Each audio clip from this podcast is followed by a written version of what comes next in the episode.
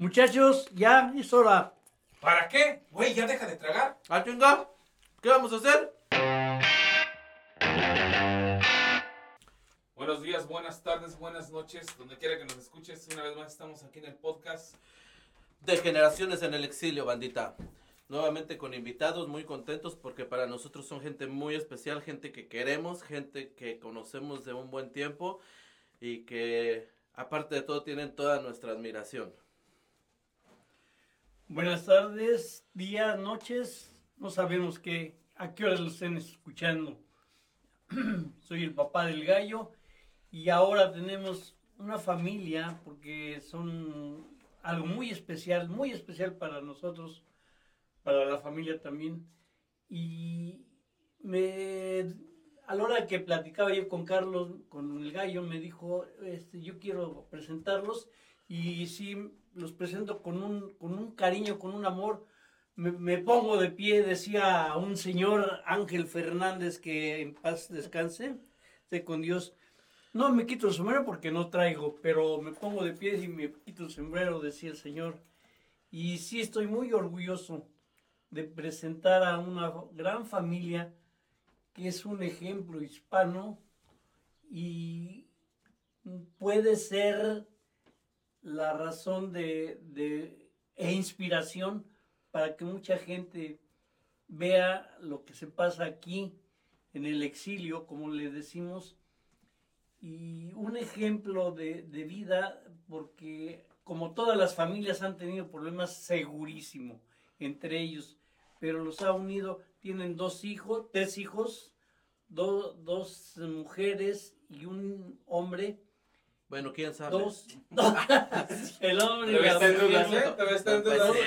El hombre y la mujer menores ya, ya, ya, ya se casaron, ya hicieron su vida aparte, pero tienen un angelito que han cuidado con un amor, con una dedicación que a mí me, me, me- me deja orgullosísimo de, de, de verlos cómo se han preocupado porque esa vida sea buena, que ella esté feliz y ellos les van a contar mejor la vida de cómo la han pasado, sobre todo lo que han vivido, lo que han sufrido, lo que han vivido para llegar acá y son unos triunfadores. El señor es ingeniero eh, biológico. No, petroquímico. Petroquímico, perdón. Eh, y está aquí trabajando de carnicero. Imagínense nada más las cosas que debió haber pasado. La señora es una señora que aquí vino a hacer una carrera de enfermería con todas las cosas que se cambian aquí, el inglés y tantas cosas, y además atender a la niña, que van a verlo. Los dejo con ustedes para que hablen ellos, ellos van a darles el motivo de su vida. Bueno, empezamos con las damas. Ah, como debe de como ser. debe de ser. Nombre, si quieres decir su edad, si no, no, no hay problema. Pero ¿Cómo le preguntas, le da a una mujer? Por eso digo, caballero, no, tire acá, eh, pinche estamos pidiendo educación. igualdad de... Sí, igualdad, pero déjame de joder. Eso es, in- Señora. eso es invasión a la privacidad. Está viendo que le estamos emocionando. Bueno, Bueno, se aventó Sí, cinco minutos acá inventándole un choro bien. Estaba emocionada con el aire así, hermano, y tú le preguntas, ¿verdad? Déjame, Bueno, entonces ya, nada más, se acabó, vámonos. Ah, no. Este nombre y cuántos años en el exilio. Mi nombre es Cecilia, me llamo Cecilia Verónica. Entonces aquí todo el mundo me conoce como Vero, como aquí Don Matadamas y el gallo me conocen como Vero, pero en la escuela y el trabajo siempre he sido Cecilia porque es mi primer nombre.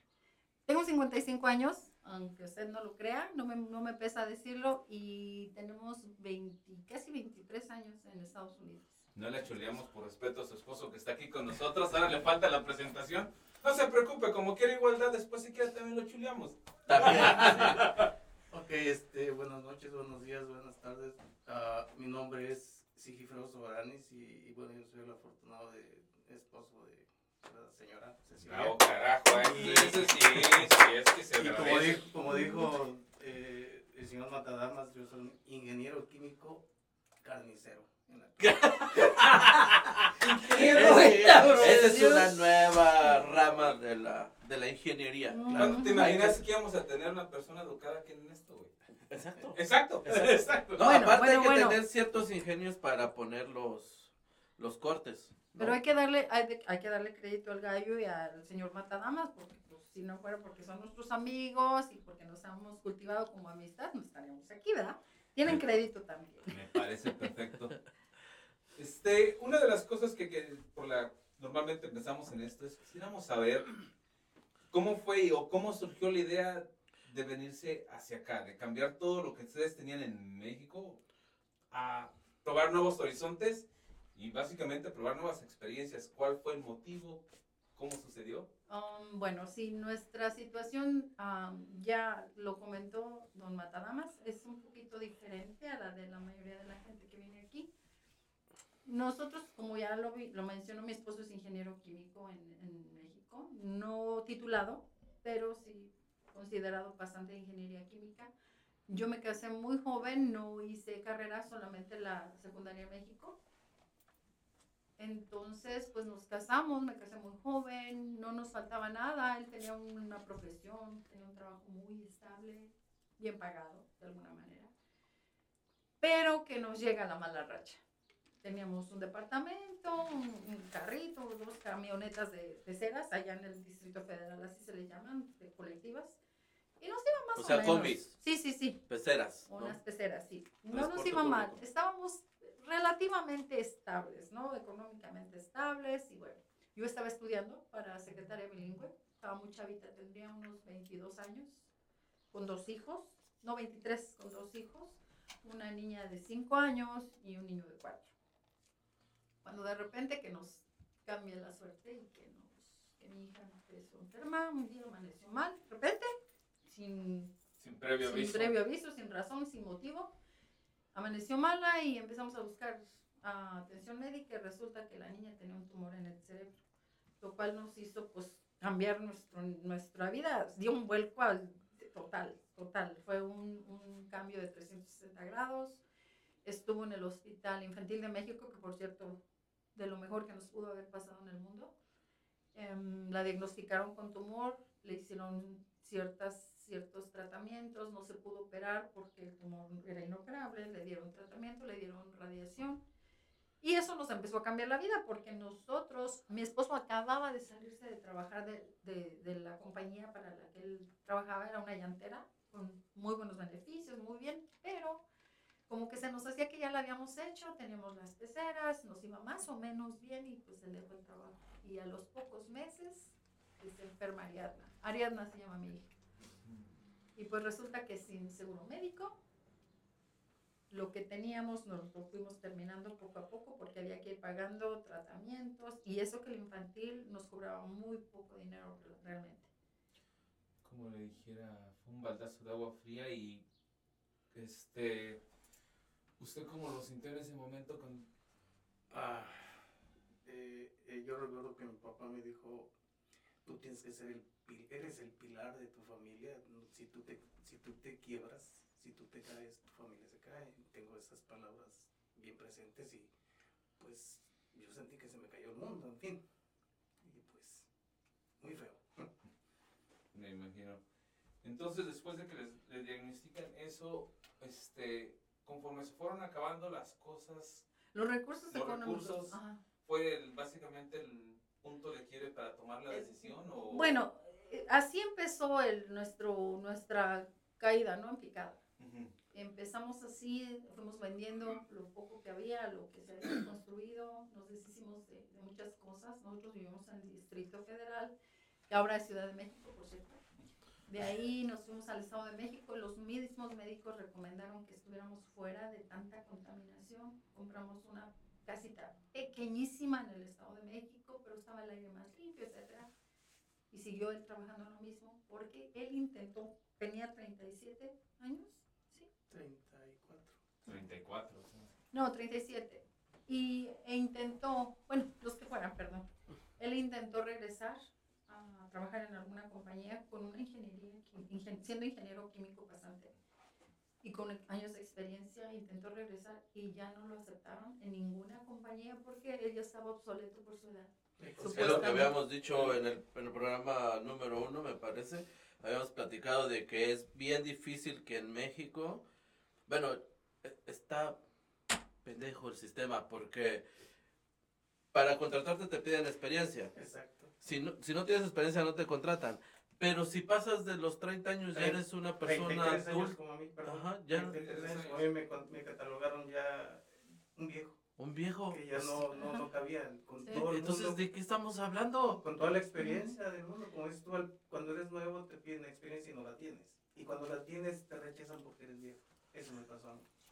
Y aparte, con 34 años, 37, los que hayan sido, este, es, realmente está un... Estás En a la mitad, flor- en estás la a flor de mitad, la es vida. de la mitad, o sea, o sea, estamos, hagamos de cuenta que aquí un, este, un americano se casa a nuestra edad, a los 34, 37, y se están casando. Si es que se, sí es que se Sí, es que casa. Ah, mira, 37, güey. Ah. 38 Yes. en agosto. Si es que se casan, dice Vero. Sí, sí, es que se casan y aparte, pero tiene, si le piden 5 años de experiencia, se graduó una, a que a los 24 años, si es de los 29, entonces tienes la experiencia, simple y sencillamente es no querer dar la oportunidad a una persona que sí tiene experiencia. Porque estamos, desgraciadamente, estamos tan sobrepoblados en todos los aspectos que así como él se graduó, atrás de él venían cuantas generaciones de chavos también graduados, con, también con, con, con muy buenos, con muy buenos este, resultados, que tomaban el trabajo por mucho menos de lo que le pagaban a él o de lo que él pedía. Es que lo que Entonces, pasaba ahí era que, por ejemplo, yo cuando, cuando renuncié a mi trabajo y, y quise regresar, eh, obviamente una- cualquier empresa, eh, eh, sucede así, es la política, eh, tú con tu experiencia, con, no es que estés viejo, simplemente a ti con esa experiencia te tienen que dar un sueldo determinado, X. Y con ese sueldo ellos prefieren, ahora sí que comprar o contratar 10 que les van a enseñar, les sale más barato. o dos o tres, los que sean, Sí, pero sí, bueno. Sí, sí, sí, lo, lo que sea. Obvia- es- es- es- siempre lo hemos dicho, siempre ven por el beneficio de ellos, a Claro. pesar de, de que también una gente, en un trabajo así, una gente que no tiene experiencia puede llegar a cometer un error muy fuerte. Es, es, es, que lo- una de las cosas aparte de los errores muy fuertes es cuando estamos en México, no sé, está uno en la escuela y le dicen, no, estudia esto porque esto es lo que te va a dejar que vivir. Pero así como se lo dijeron uno, se lo dijeron a mil personas. Entonces, por ejemplo, me acuerdo cuando iba a la escuela secundaria, decían, un administrador de empresas, todos quieren trabajar en la administración de empresas, pero no hay suficientes empresas para Exacto. administrarlas Exacto. Llega a saturarse. llega a saturarse. Entonces, por cierta forma, algo que tenemos como hispanos es que si alguien este, estudia cualquier cosa, o por ejemplo, un ejemplo aquí, si alguien pone una nevería y a la persona de la nevería le va bien, Al rato hay diez al otro día hay 10 neverías alrededor. Ujú, Sí. Y, y, ese es- y eso viene, yo creo que nuestra idiosincrasia. ujú. Y lo mismo pasa con las carreras, supongo yo, de decir, así como a usted le dijeron que estudiara eso, o a usted le gustó por hobby, llegaron 10 personas más que no les gustaba eso, pero por como le dijeron que eso era lo que les dejaba dinero, lo estudiaron. Y el último ya no es la competencia de quién es el mejor, sino el que quiere rebajarse a recibir menos dinero por el trabajo. Exacto, Eso es lo que pasa. Sí. Y desgraciadamente, bueno, para los que venimos de las ciudades grandes, en este caso pues la Ciudad de México, esas son yo creo que de las principales razones por las que venimos. Nuestra situación es diferente a la de las personas que vienen de la provincia, de las áreas rurales. Yo creo que hay una gran diferencia. A nosotros fueron circunstancias muy, muy, muy particulares las que nos trajeron aquí.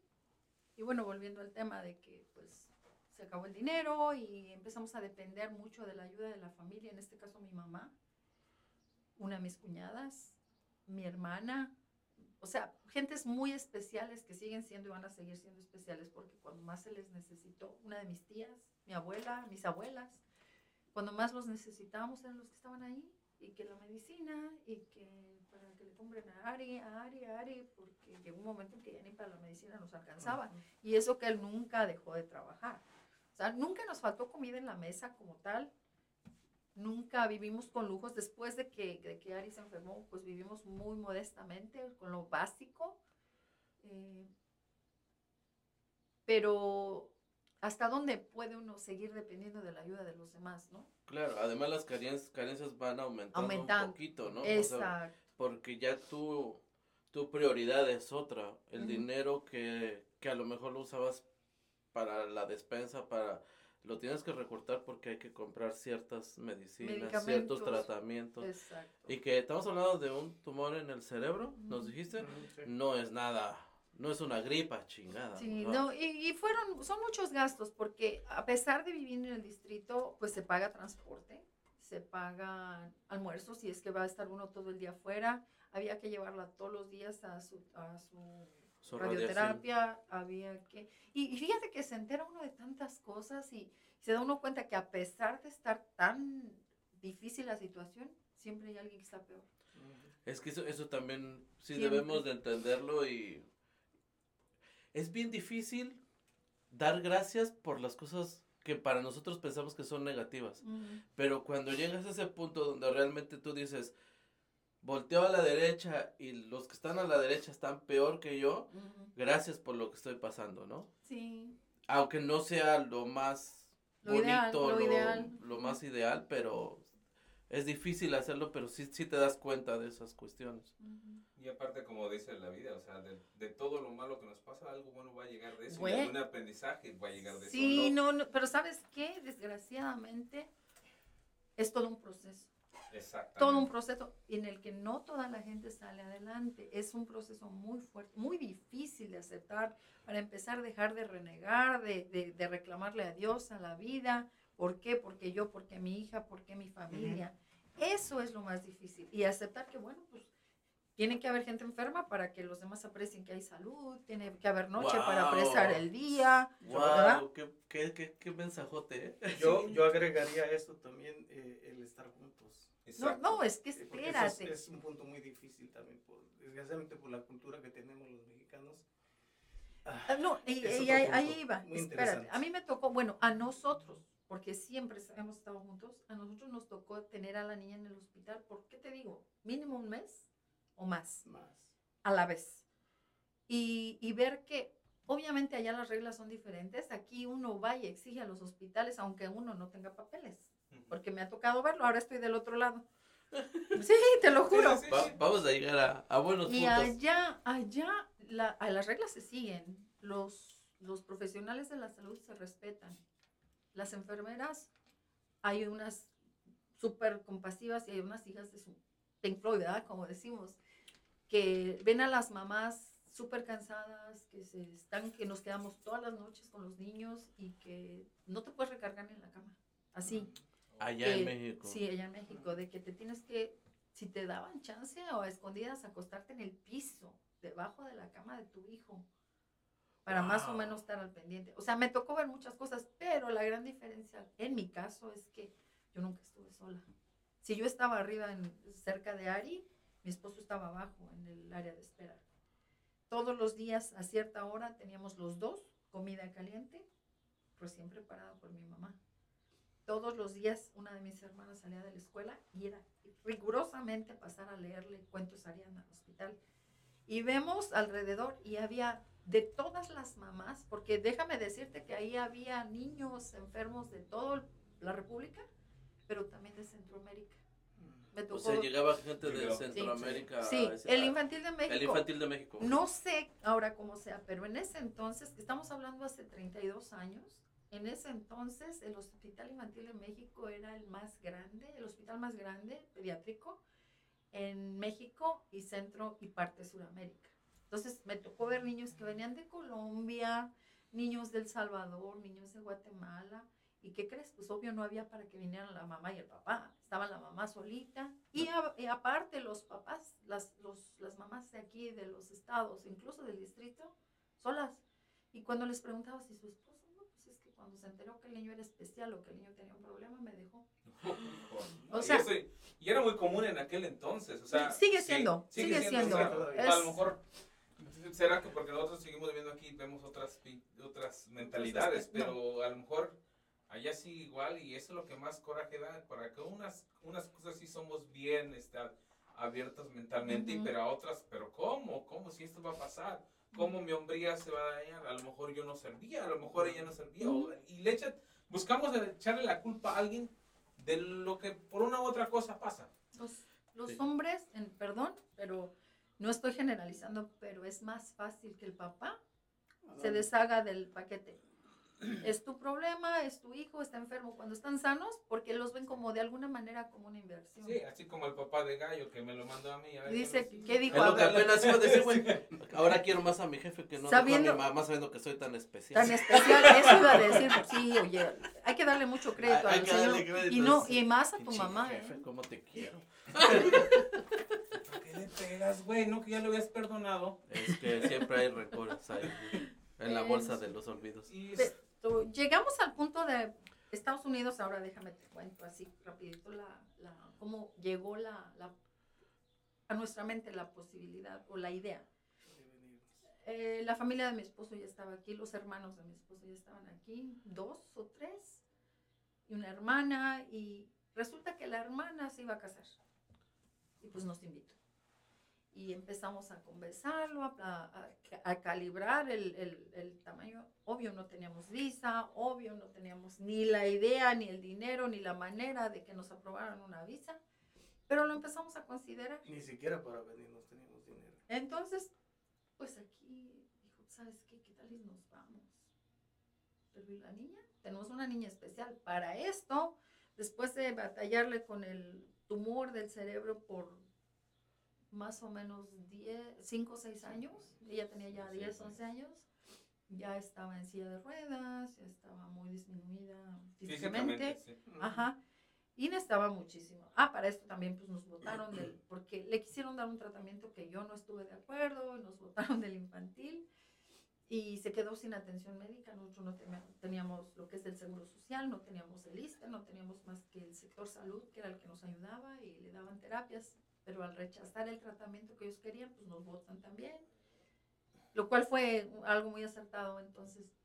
Haber rechazado ese... a ver, sí, sí, porque con los años y, y yo me metí en este asunto del, del, de la, de la, el área de la salud por ella, porque empecé a leer, empecé a aprender por ella y dije que fue la mejor decisión que pudimos haber tomado, que no permitiéramos ese tratamiento, porque los médicos también se equivocan, no son dioses. Sí, claro, claro, además son humanos, ¿no? Como todos vamos a cometer errores. Yo, como conozco un poquito su historia, eh, te quería hacer una pregunta. Sí. Llega el momento que les dicen que Ari no va, no va a seguir mucho tiempo con nosotros, ¿no? ¿Cuándo fue ese momento? ¿Cuándo? Ella tenía 10 años, eh, bueno, después de, la, de que le diagnostican el tumor, le dan radioterapia, el máximo de radioterapia que puede aceptar el, el- el cerebro, y pues se mejora, mágicamente se mejora, ella regresó a la escuela, fue, hizo dos, tres años, tres años de la primaria, caminaba, Después del tumor. después del tumor, Oh, wow. caminaba, iba a la escuela. No era una niña 100% normal porque le quedaron ciertas secuelas, pero podía interactuar en un grupo, en un grupo común, con Pues otros niños. Pero a los 10 años vuelve y recae. Y supuestamente en el hospital me decían que era un nuevo crecimiento de tumor. Y ah, pues nos llaman, nos sientan y se empieza a hacer un plan para el tratamiento de ella. Yo me acuerdo muy claro que estaba una junta de médicos, había neurólogo, neurocirujano, pediatra, em, no me acuerdo. Ah, el oncólogo, Un oncólogo. obvio, el oncólogo. Entonces había varios, los terapistas, etcétera. Y empezaron a discutir entre ellos, que no, que sí, que esto, que aquello. El neurólogo dijo, pues no hay medicamento, obviamente, que yo le pueda dar. Yo le solamente control de las convulsiones, porque dan Las convulsiones. El neurocirujano dijo de plano no la puedo operar, ya se descartó esa posibilidad antes y si seguimos en la misma línea no se puede operar. El oncólogo propuso que se le diera eh, quimioterapia, porque ya la radiación era opción, ya se le había dado el máximo. Entonces propuso quimioterapia, empezaron a armar un plan y aquí mi esposo y yo sentados escuchando. No existíamos, éramos transparentes. Ok, es que también ahorita lo que están hablando es que no existía en transparente. Recuerdo si fue hace 30 años, este, era algo nuevo, algo que hace 20, incluso hace 20 años con una experiencia que tuve con, con un amigo, una- un conocido. Este, todavía hace 20 años no se sabía tan, no había tantas curas para el cáncer infantil. No había, era mucho más difícil que si a un niño se le de- de- diagnosticaba cáncer infantil, muy raro, o digamos que un 50 o un 70% de las veces que no, lo, no la libraba. ¿Sabes qué? Que el, eh, las herramientas de diagnóstico han cambiado. Han cambiado y han ayudado para mucho. No es, ahora no son invasivas, no son tan invasivas, son más precisas. Y era mucho más fácil equivocarse en ese entonces. Yo entiendo eso, lo Ujú. entiendo. Pero hay que usar el sentido común, creo yo. Sí, pues es que es una niña Ah, y... Ajá. Y pues a quién le duele más que a la mamá, ¿no? A papá y la mamá. Entonces la proponen la quimioterapia y bueno, después de que estamos ahí escuchando, pero sin participar, porque nadie nos toma en cuenta. Porque acuérdense que los médicos aquí en China se sienten dioses, ¿verdad? Pues ya hicieron el plan y yo dije, perdón, ¿puedo hacer una pregunta? Entonces voltearon a verme como animal raro. Dije, sí. Y ya le digo, a ver, doctor, usted está proponiendo quimioterapia. ¿Cuál es el propósito? ¿La va a curar? Me quedó viendo con una cara rara y me, me dice, no, no, no hay cura. Entonces, ¿cuál es el propósito de darle quimioterapia? Pues alargarle la vida. Le digo, según yo he leído, porque para entonces yo, yo estaba, Sí. muy, estaba muy chavita, pero no era tan tonta, ¿verdad? Como que Dios me iluminaba de repente y me ponía, yo leía mucho, preguntaba a las enfermeras, a todo el mundo andaba de metiche. No había computadoras, obvio. Si había, yo no tenía, ni tenía acceso. Teléfonos inteligentes, mucho menos. No, no. Entonces, lo poquito que yo me podía informar era leyendo, preguntando, y libros, folletos, lo que encontraba. Entonces, le dije, según he leído, entiendo, la quimioterapia es muy agresiva. Y si ahora es agresiva, era mucho más agresiva y tóxica hace, hace 25 años, 27 25 años. años casi. o sea, Y me dijo, le digo, hasta yo, donde yo entiendo la quimioterapia, pues sí, ayuda, que ma- mata las células del tumor, pero también arrasa con todo el sistema inmunológico, afecta riñones, buenas. hígado, estómago, etcétera, etcétera. Básicamente es una carrera a ver quién se muere A primero, quién se- si el es- tumor o la persona. Exactamente, Sí. entonces se quedó como que no esperaba una pregunta así, de ese calibre, y me dijo, pues, pues hay que correr el riesgo y es lo que hay, dice, y si no le damos esa, ese tratamiento, la niña se va a morir en un Ahí, año. ahí fue cuando yo le pregunté al doctor, bueno, ¿y, y qué posibilidades eh, de cuánto tiempo va? Y dice, bueno, pues es que eh, yo, no, yo no sé exactamente qué decirle, conforme pueden ser seis meses o pueden ser seis años o más. No, de, de hecho el doctor, el, le- y el le- y le- oncólogo dijo que un año. Y le dije, pues entonces le dijimos, ¿no? Que la quimioterapia definitiva, me peleé ahí con ellos, no, No va. no tiene caso, ¿para qué? Es, es que es hacer sufrir más, Más, a una exacto. persona para Ujú. un... Ok, está cabrón. Bueno, Bueno, pues nos, saca- nos llevamos a la niña y dijo, pues sabe qué, muchas gracias, pero no queremos la quimioterapia. No. Y de hecho nos regañaron, se enojaron y que no sé qué, que se va a morir y yo, pues de todas maneras. cuando la niña tenía 10 años te dijeron que podía durar un año. Un más. año más, un año más. ¿Cuántos Sin años? el tratamiento. ¿Cuántos años tiene la niña? tiene 37 años ahorita. 37 años, quiero que entiendan, cabrones, y para toda esa gente que está en una situación así, 37 años de batallar porque, lo dijimos ya, ahorita está en silla de ruedas, Ujú. está ya en una situación, pero han estado al pie del cañón de una forma increíble. Yo, la neta, los conozco desde de un buen tiempo y han sido unos soldados con esa niña, o sea, están cabrones. O sea, no hay una forma de expresar qué han, lo que han hecho ustedes con, con, con esa situación. Gracias. Ya me hiciste llorar, gallo. Aquí, no- te- aquí hasta los hombres ya no han tocado dar chillones. Ah, bueno. Ah, sí. preocupe. Acá hay servilletas, papi, por favor, dale unas servilletas. Sí. Bueno, sí, sí, ya me hizo llorar, porque sí es cierto, sí, la verdad no ha sido fácil, pero bueno, aclaro, déjame te aclaro, no han sido 37 años, y Es que este empezó, no sabe las No sabe cuentas, hacer no las sabe cuentas, ya me cuentas, di cuenta. sabe. 27. Bueno, No, bueno, tenemos dije 37 años de 32 edad. años, porque ella empezó a, A con- los cinco a los años. 5 A los años, y la recaída fue a los 10, entonces tenemos 27 años de que ella La- no la- camina, Pero la pero, lucha fue desde, desde, Desde que ella tenía los cinco. cinco años. Desde los años. pero bueno, 32 años. Sí, Son 32 32 años. Y, y bueno, ahí sigue y no me equivoqué, no nos equivocamos, gracias a Dios. No la dejamos que le tratamiento, nos la llevamos. Y, y este, porque me decían que que iba a perder, iba a perder así, que iba a dejar de moverse, iba a dejar hasta que deje de respirar. Y yo dije, bueno, ¿y cuál es la diferencia? Con la quimioterapia nomás va a ser más lento tal vez la ¿Qué, agonía. cal- qué calidad de ¿Qué vida? calidad? le dije, Exacto, pues- la- eso, es lo, eso es lo que yo digo, o sea, la calidad de vida es mejor, o sea, como, como dice usted, tomaron la mejor decisión. Sí. De que sí. decir, mejor calidad de, un, de vida un año y así a ustedes les servía verla y recordarla por la calidad de vida que le dieron a los últimos, digamos, al último año, al Sí, último. que tratamos de Le tratamos y, y- y que, como les, como, más que nada siempre me inculcaron, tanto en la escuela como en mi casa, decir, este, pues hay que dar lo, lo que, lo que más debemos y apoyar y echarle las ganas. y hay cosas que están fuera de tu alcance Claro. y hay que echarle las ganas que no quede en ti que pudiste haber hecho más. Da todo lo que dejas. Y eso, y eso es, para mí es de admirar, o sea, de tomar la decisión, tanto como, ah, todos aquí somos padres de familia y tomar esa decisión, yo creo que es una de las decisiones más difíciles que se pueden tomar en la vida. De decir, está pasando esto y de entre todas las opciones que ustedes escucharon, que no los tomaron en cuenta como si se estuviera tratando de otra cosa, como si fueran a hacer, el- hija fuera a hacer, discúlpenme la palabra, pero se oye, como lo platican, siento que es un conejillo de indio de tratar Experiencia. es- experimentos de decir, la verdad, mm, los admiro de tomar esa decisión, de decir, pues si le tengo que dar un año más de vida a mi hija, prefiero que sea de la mejor Con manera, calidad. No, con y- calidad. Y sabes qué fue lo que, bueno, ahí tengo que reconocer que, que yo fui la que, ¿sabes qué? ¿Sabe qué? Pues nos ayudamos, prefiero calidad que cantidad. Sí. Nos la llevamos, pero ahí empezó el Via Crucis, porque pues nos cortan servicios, se corta, tra- se corta la, la terapia física, la rehabilitación, etcétera, todo. etcétera. ¿Y qué crees? Que pues mi mamá fue la que se puso las pilas y dijo, ¿saben qué?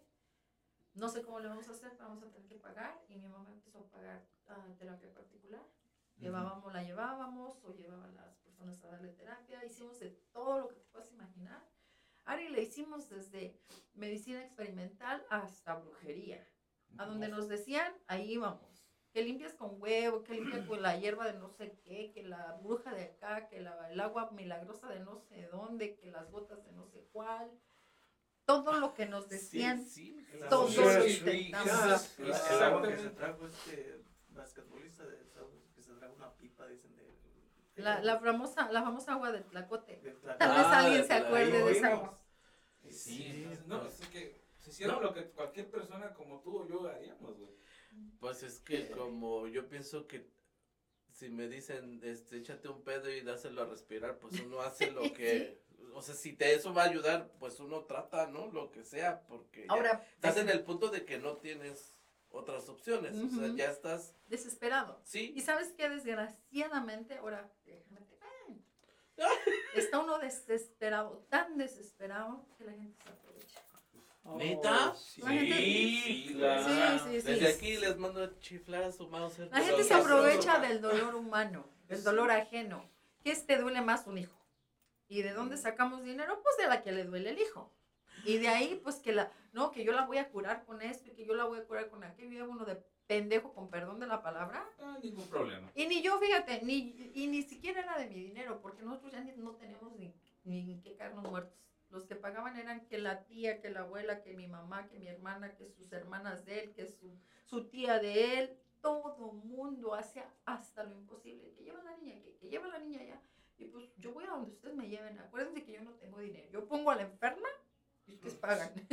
Sí, y eso- así le hicimos. Por Y muchos eso también es admirarse de que su familia siempre en todo momento estuvo Sí. sí, o sea, un pinche aplauso para Sí, esas sí. personas que en algún momento colaboraron. Yo estoy por 100% seguro, e incluso tú, güey, que mucha de nuestra familia es tu pedo, güey. no, no, güey. Sí. Fíjate que Fíjate. Sí, chingas. sí, Mira, sí. alguien me ha dicho que Dios no se equivoca. Yo creo que no. Sea Dios, sea la vida, no se equivoca. Y eh, dice, no es que tú eres fuerte. No es de que uno sea fuerte, es que uno está, tiene un buen apoyo. Tenemos un buen, una buena estructura de apoyo. Pero aparte ya hiciste callos también, o sea, sí hay que Aparte, aparte, reconocer no, no, de no, no. que, de Aparte- que sí se la han rifado. Aparte ya me vale madre si me la hacen ahorita con perdón, pero ya me está saliendo lo chilango, perdón. No, está bien, está bien, está bien. Pero eh, sí, sí, está uno expuesto a mucho, a lo bueno y a lo malo. de la familia recibimos casi todo bueno. Y aparte, déjenme les cuento que hay amigos que se vuelven más que familia. Y ahí entramos los matadamas. Qué bueno, qué bueno, eso viene después, porque fue mucho después que los conocimos a ellos, Sí. pero son parte de la familia. Porque hubo, hubo detalles que si no hubiera sido por ellos, pues, obvio no estaríamos aquí. Y en, esas situaciones como cuando te das cuenta realmente quién te estima, quién te quiere, quiénes son tus amigos, quiénes son tus familiares que realmente te quieren. Hay Porque- todo. hay de todo. Hay familia que te apoya, se, se integra y hay familia que se hacen los O disimulados. porque no quieren o porque no Porque pueden. no pueden. de- Exacto. Sí, sí, Pero sí, bueno, volviendo al tema.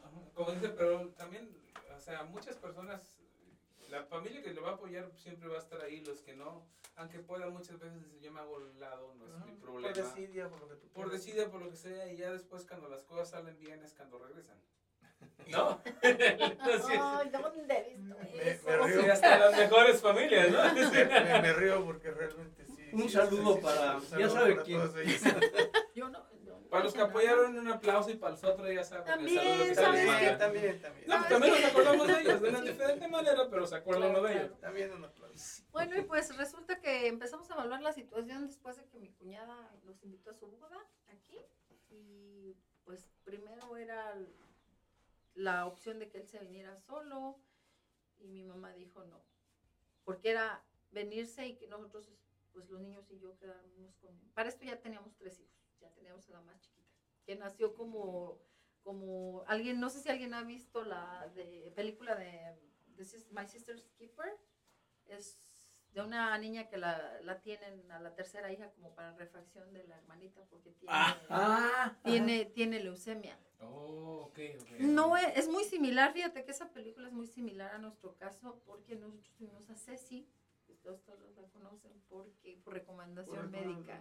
El neurólogo de Ariadna nos dijo, bueno, ya renunciaron al tratamiento, es muy probable que la niña, y él nunca aseguró que, que Ari iba a durar un año, pero él dijo, es muy probable que la niña no esté mucho tiempo con nosotros y este, ahorita que esté estable y piensen, si piensan tener un hijo más, yo les recomiendo que sí, Ahorita. que ahorita porque ah, les va a ayudar en caso de una pérdida y les va a ayudar también para que no estén tan tan integradas, tan tan Tan ella. dependientes una de la otra, en, en este caso Ari y yo, Ari de mí y yo de ella. Entonces sí, así llevo Ceci, ya éramos, ya éramos cinco y este cuando empezamos a decidir venirnos para acá y ¿Qué edad pues, tenía Ari cuando llegó Ceci? Ari tenía 10 años. 10 años cuando llegó. Una, es más, eso fue antes del- del- de, de la segunda crisis que el doctor nos dijo. Ari Ceci nació un día antes de su cumpleaños número 6 de Ari. So, Wow. Y fue el único año que Ari y mi hija no ha tenido fiesta de cumpleaños. Y, y el año pasado por la pandemia. Sí. Sí, porque yo, yo eh, eso sí, nosotros nos ha tocado, cada año de Ari se festeja A lo al, máximo, lo lo porque... Pues es que nunca sabemos cuándo va a ser el último. claro, Mira, cuando me dijeron que, que Ari que no iba a vivir más que un año, yo le decía a mi esposo, ¿sabes qué? Vamos a vender la casita. Era una- un huevito que teníamos en casa. Vamos a vender la casa y nos la llevamos a Disneyland. Ese era mi, yo es, Sí, vámonos, sí, sí. vámonos, vamos a darle lo poco que Lo tenemos. poco que tengan. Claro. Él me dijo, estás loca. Fíjate qué bueno que no me hizo caso, si no, ¿dónde hubiéramos vivido?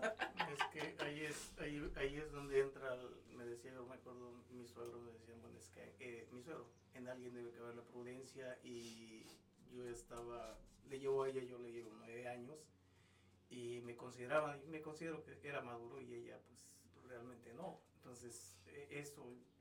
era el Así, balance un que... balance. Claro, Perfecto, ¿no? claro. Perfecto, porque aparte fue el balance que hasta ahorita los... Ahí sigue, no, Ay, ya, ya, sí. ya nos emparejamos, ya, ya, la diferencia de edades ya, ya pasó. No, ya, ya, Ya se se acordó. Ya, Ya, se ve sí, más ya. vieja que... Ay, cierto. Perdón. Le, le, le, le quitamos que de eso y eso, pero pillín, ¿eh? Nueve años No, no, menor no. que ella, ¿eh? Sí, saltacunota, mira. Sí, mira, mira, sí, si hasta sí. mis hijos me dicen que soy, fui una saltacunas, pero bueno. Sí, qué En el amor no. Ahora sí que, que va. Pero sí, Es- en el amor todo se Pero vale. si acá Sunrise...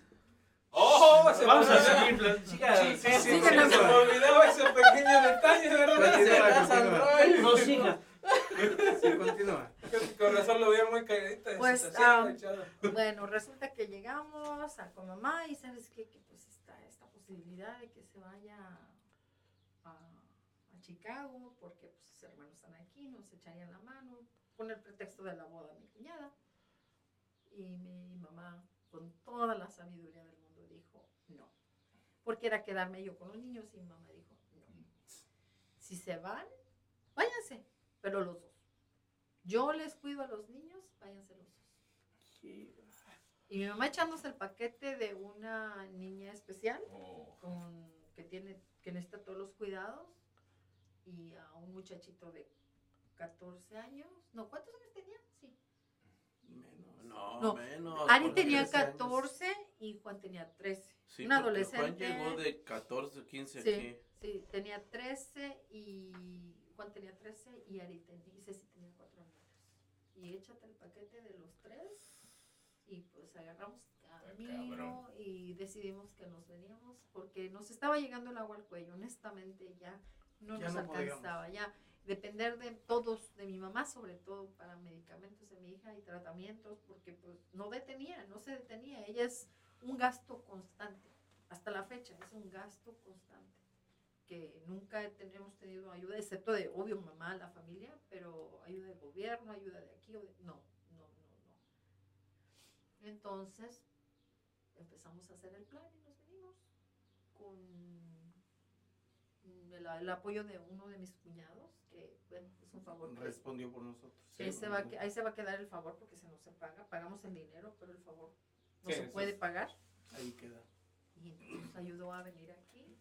No fue nada fácil, fue, ese es otro rollo. ¿En qué año fue Bueno, eso? eso fue en el 98, en el 98. noven- Septiembre- septiembre del septiembre del 98. O sea, casi. te- O sea- tú llegaste en el 99. Sí, yo 99. O sea, pero si te das cuenta, casi yo creo que. Como que esa generación. Esa generación, De ese exactamente. tiempo fue muy chicona, porque nosotros llegamos en el 94. O sea que.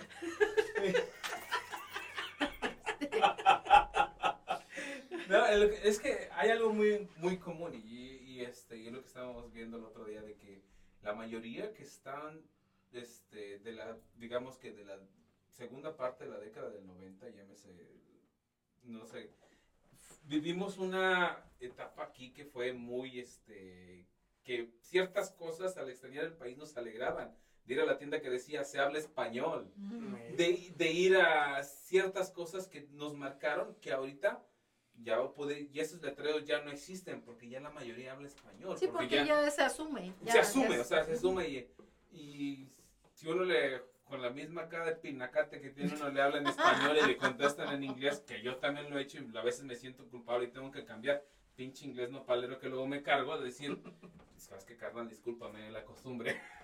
Sí, y, y este, noven- dice que fue en el 98. La mayoría de invitados casi estamos en el mismo rango, entre el 90 Hasta ahorita. hasta ahorita, del 90, y- 95, 90. Nunca nos ha tocado hasta el momento gente de Ah. 90 y 80. Que pues, va a llegar, va a llegar. Por ahí hay dos que tres que. Para ser exactos, llegamos un 16 de septiembre. ¡Ah! Para nosotros ha, ha sido una fecha muy, Muy especial, muy el 16 de septiembre. Se ha marcado por eventos muy, muy, muy especiales en nuestra vida. Yo ya estoy como tía, así de que, ¿y qué más? Pero pa, sigue platicando. Bueno, ¿qué, qué Ya, quieres? Saca el lavadero, güey. Trae los pinches suavitel. No, No, es, no, es que este, sí, este es cabrón. ese, sí, día, le- ese día fue la pelea de Julio César Chávez con Oscar de la Hoya. Exactamente. ese Ah, sí. El día que llegaron. Sí. Julio César Chávez y Oscar, ¡Puta madre! Ok, ok. Pero bueno. En el 98, yo ni en pedo que me iba a venir para acá en el 16 de 98, güey. Ajá. Sí. De, O-. De este es 98. Entonces, si llegan en el 98 para acá, ¿cuánto tiempo pasó para, digamos, traer a toda su familia? ¿Y qué, o sea, qué, qué trabajos en ese lapso tuvieron que hacer para el sacrificio para traer a la familia? Eh, no Mira, y ahorita vamos a hablar de algo que es muy común, creo ya lo habíamos comentado por fuera de, los micrófonos con, con usted, don, don Matadamas y su esposa y la familia. Algo muy común que pasa, no sé si siga pasando, pero a nosotros nos sucedió, eh, que llega la familia de aquí a impresionarnos allá, ¿no? Llegan y no manches, que traen que la camioneta del Las año, esclavas. que las esclavas de oro, que los tenis de marca, que los que llegan con aparatos para fulano y mengano. A uno no, ¿verdad? Porque como es el sapo es la pedrada, a nosotros nos tocó un regalo un poco más modesto. pues No, no voy a entrar en detalles, pero mucho más modesto, diría yo. Culero el que se lo llevó.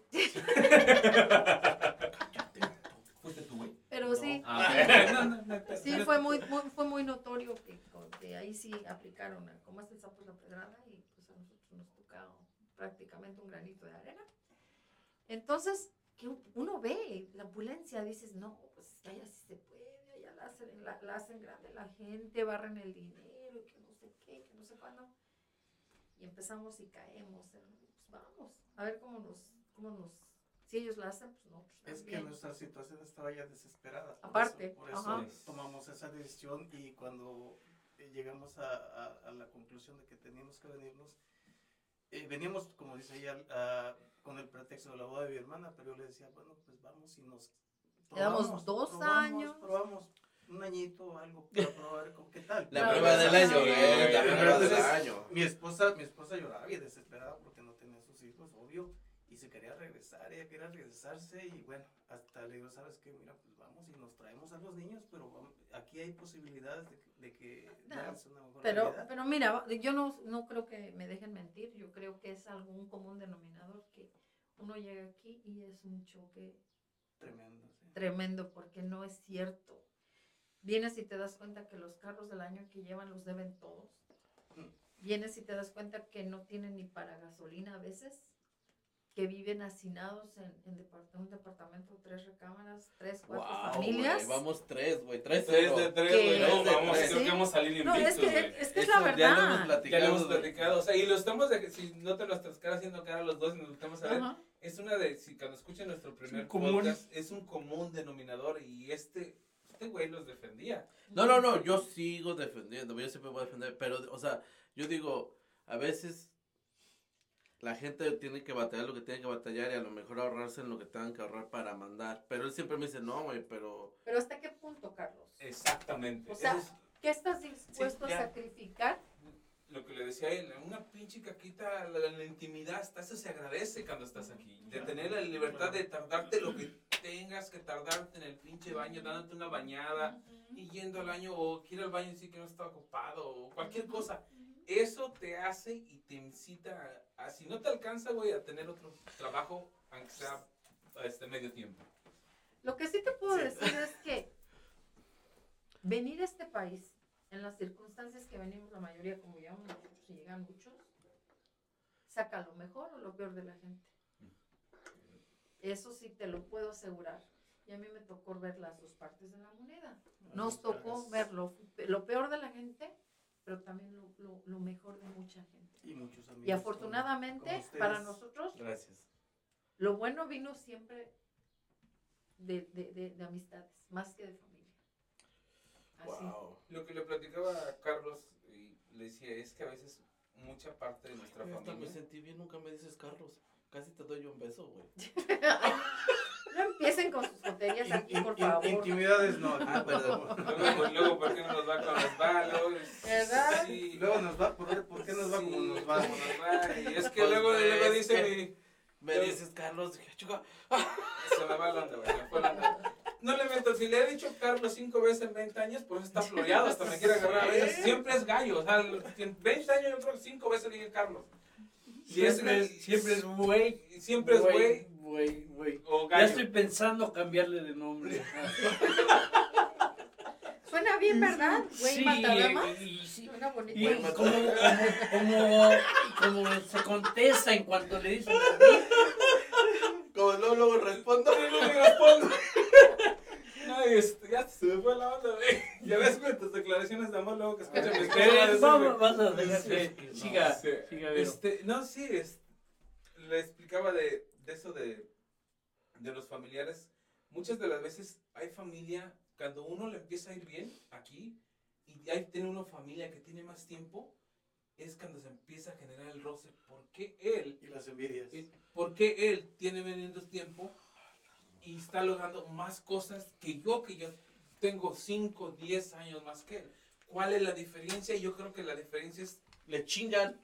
Aparte, Ah, le chi- no, aparte que le chinguen, Porque muchas personas le chingan sabroso y lo Y pero llega el fin de semana y, y nunca despega. Y uno pasa por el proceso de decir, este, si le chingamos y si, y si sigo con la misma vida que llevan ellos, que ya tienen más tiempo aquí, nunca voy a tener nada y me voy a quedar como ellos. Entonces abre el parcaguas, o me quiero quedar como ellos, o quiero sobresalir y hacer mis propias cosas, pero ya un poquito más alejado de ellos y viendo más, más este, más o menos por mí, por mi familia, porque como dice usted, ya una vez se notan las diferencias de decir envidia o bajita la mano decir poco a poco sacan lo peor de la persona. ¿Sabes qué te voy a decir? Mi muy particular punto de vista. Esto es lo que yo observé, eso es lo que yo he llegado a la conclusión.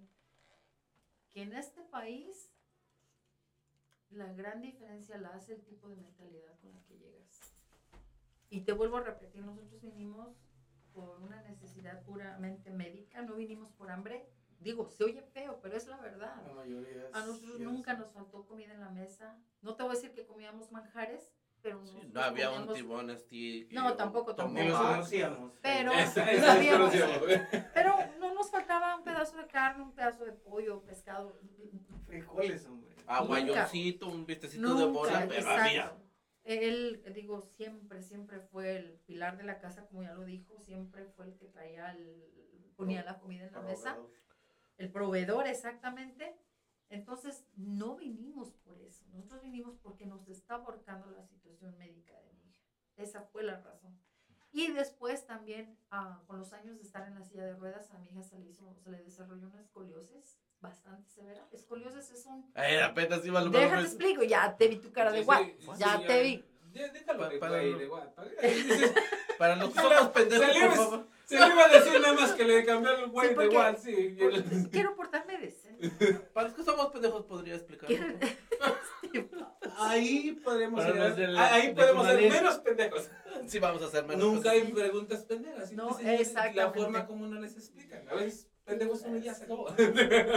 Sí, la escoliosis es una curvatura que se hace en la columna vertebral. Una deformidad. Una deformidad, es una curva. A Ariadna se le hizo una curva, se le curvó la columna y se le rotó. O sea, tu columna es así rectita, entonces la de ella estaba curva, o sea, torcida y curva. Oh. Ella se Sí. sentaba así de lado.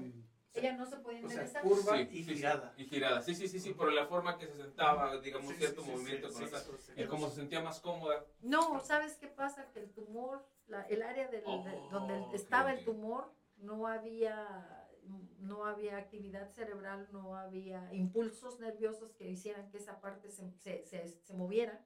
Entonces, la otra, la dominante jalaba, entonces una parte no, estaba... Wow. Y Y eso se- viene, es es esta que está diciendo, y eso viene por parte de que hubo una mal, eh, eh, algún efecto secundario de la cirugía o de No, no, hicieron no. mal el Eh, no, no, no, no, no, no, no. El, cere- el, el- digo, el, el tumor afectó Oh, ciertas ok, ok, áreas eso del eso cerebro. Y el cerebro es el que manda los, o valga la redundancia, manda, hace los comandos para que los músculos del cuerpo trabajen. Entonces, al no haber actividad cerebral en esa área, esa parte de los músculos no, no se activaban. Entonces, el otro lado, el dominante, jalaba y se fue haciendo hacia un lado, hacia un lado. Es una manera de explicarlo. Ok, eso, eso es lo que iba a decir. ¿El daño de, ese, de esa parte del cerebro ha sido por el tumor o Sí. por alguna mala No, no, práctica no, médica? no, no, no, ok. no, no. Ok. No, a mi hija le dieron lo que había en, ese, en esa época, Ujú. que estaba disponible. Oh, sí, Eso sí, fue. sí. Eso fue. No había Sí, más. no había más. Si Era- ahorita, si un niño a la edad de 5 años, e- en esta época, en este año, tuviera el mismo tumor, los resultados serían completamente diferentes. Sí, Wow, sí. 100%. Ha avanzado tanto Sí, la tecnología. sí, sí, ahorita ya no es invasiva, hay, hay, hay cirugía estereotáxica que es directamente al tumor, hay radiación directa al tumor, el gamma knife llegó unos añitos después y no, llegó unos años después, unos años más tarde, cinco años más tarde, Y la diferencia Sí, hubiera fue- sido fue- diferente. sí. Pero bueno, Wow. el daño ya estaba hecho, pero lo causó tumor. Eso, pues, eso, eso empezó a pasar en México todavía. Sí, sí, sí, en México. ¿Cómo Eso- se la trajeron? Es- Espérate. Ay, bien, No, no más ansias. Es que, güey, no, Bueno. güey. Ya ver por qué le digo que tengo que cambiar la ansiedad a este cabrón. Dale una paleta. No, no, me pongo peor. No, me dé azúcar. Ha visto, has, visto los chamacos que dicen, una paleta para agarrar? Este güey parece pinche ardilla. Ah, no, se chinga cuatro. Y me dice, ¿para qué las pones ahí, güey? Pues, ¿para qué las agarras, güey? Ahí están para la gente que quiera, güey. Si tú quieres seis, chingatelas, pero no me culpes que te chingaste seis, cabrón. Ah, bueno, ella ya estaba programada antes de, del, en el 98, de hecho, a principios del 98, ella ya estaba programada para cirugía de ese problema de la columna. La iban a operar en el Hospital Schreiner de México, Ok. que es de caridad prácticamente. Pero en eso salió lo del viaje, etcétera, etcétera. Dejo- de hecho, yo le dejé una carta poder firmada a mi mamá para que ella diera la autorización para la cirugía de la espalda. Pero por alguna razón que le, algo le dijo al oído a mamá que no firmara, no quiso, canceló la cirugía. Entonces, dos años después de que llegamos aquí, después de batallarle como no te puedes imaginar. Ye- Retomando ustedes dos solos llegaron. Sí, nosotros dos solos. ¿Se, ¿Se acuerdan cuáles fueron sus primeros trabajos? Oh, sí, claro. ya, ¿cómo se te va a olvidar? Yo, llegamos un 16 de septiembre, como él dice, miércoles. Ahí me acuerdo perfectamente. Y yo el jueves me fui a trabajar en una fábrica, en un ensamblador. Ensamblábamos CDs. ¿AGI? Sí, A- A- AGE. AGE, no, en la North. Avenue. Sí, sí, sí. Yo trabajé ahí. Sí, De que, pintores. que déjame te cuento, es lo peor que yo he hecho en mi vida, ¿eh? Trabajar en una línea. Nos ahorró una pregunta, güey, ¿viste, güey? No, no, no, es que primero yo nunca había trabajado. Yo, de ser una chavita de la casa, me fui a, a- Ama me de casa. casé y fui a niña casa. bien, güey. No, no, no, bi- bien jodida, pero bueno. Porque no, no, nos crean como si tuviéramos dinero, pero una vil mentira, no teníamos nada. Este, ¿Dónde hemos oído eso? Yo, Eh. yo le, yo le digo, es que ella siempre ha tenido esa percha, se llama, o esta personalidad. Yo le digo, en broma, siempre le he dicho, ¿no? Que, que ella, ella, la cigüeña se equivocó. Sí, no, yo sí estoy convencida que la cigüeña me dejó en un lugar En un lugar que no era. Pero- ¿Verdad? Mi cigüeña venía marihuana. Y se desvió y me dejó ahí, pero yo iba para los castillos de Inglaterra, güey. Eh, güey, Ah. nada, más, nada más te digo una cosa, así como se, se ve ahorita, te vas a ver, güey. Así que no lo reniegues, cabrón. Bueno, eso fue un, un- un paréntesis. Un paréntesis, bueno. Am, ¿en qué nos quedamos? Te dije que te dijo que no lo interrumpieras, güey. Sí, ya se, se corta el hilo de la conversación. Sí, Carlos. del- no, que Los trabajos. En una Ah, fábrica. Sí, sí, sí, yo llegué el, el otro día de que llegué a una fábrica esa a trabajar dos horas en una línea, de, de- en, en línea, trabajo en línea. Ujú. Yo no sabía absolutamente nada. ¿Y sabes qué es lo peor? Que trabajas con un montón Paisanos. de gente de paisanos tuyos, porque vamos a ser realistas. En ese, en ese entonces, en esos, en esa época, no habíamos tantas personas de la capital. No. No, la inmigración no era, el grueso de la inmigración aquí no era de, de gente de, de ciudades grandes. Había muchísima gente, a mí me llamaba mucho la atención que incluso había vuelos en el aeropuerto directos a, a Zacatecas, Michoacán. a Morelia, y te lo digo porque después yo trabajé en una, en una aerolínea. Eh, sí, a Guadalajara. Eran los vuelos más... A Durango, sí, tienes razón. Pero eran los más comerciales, los más frecuentes. Al distrito no había tantos vuelos, porque no habíamos tantos chilangos como nos dicen aquí. Aclarando, no somos chilangos, pero bueno. Pues ya le tiró el pedo a usted. ¿eh? Que de su Exacto. pueblo y ya Es sí le, le- es que, es que sí, yo sí soy chilango. El- Ella el- es capitalina. Pero bueno, En, te puedo decir que en, el, en, el, en la fábrica esa eran pura gente, pues, de- conocidos de él, de, fa- de familia incluso, del pueblo de, de él. Mucha gente muy, muy especial. Dilo Gente como es, muy realmente especial. era un nido de víboras, por decirlo. Un- gente muy especial, muy Volvemos a lo difícil. mismo, la, la, la- Envidia. Los cangrejos. los cangrejos, la, sí, Sí. nos hemos traído esa, esa Y- cultura cangrejera, Y, ¿no? y- y- y mira, yo sí, yo te vuelvo a repetir, yo no había trabajado, yo no sabía trabajar y empecé y yo hacía lo que podía, ¿no? Que se pasaban me valía. Por lo y- menos le valía, y- yo siempre hasta No, sudaba yo- la gota no, yo porque no, no se pasara no. nada. Y, me, y de, de que me decían, sudando, hermano, ¿de qué me estás hablando? y me decían y se reían y me decían, es que se te pasa, es que te van a regañar, es que no sé qué. Algu- alguien me hizo el favor de ir y quejarse con la jefa de línea. que se le estaba pasando. Es, sí, pues, ella veía perfectamente que yo estaba en la mesa, ¿no? Toda taruga. Hacía lo posible, pero pues tampoco me estaba matando. Y el que te digo, alguien me, hizo el favor de, avisarle a la jefa de línea, pensando que pues me iba a poner una zurrada de aquellas, ¿no? Y viene la chava, una muchacha jovencita, muy jovencita. Yo ya, mis hijos ya tenían 14 años. Yo tenía que 32, 33. Pero esa chavita, estamos hablando de unos 20, 22 años, la jefa de línea.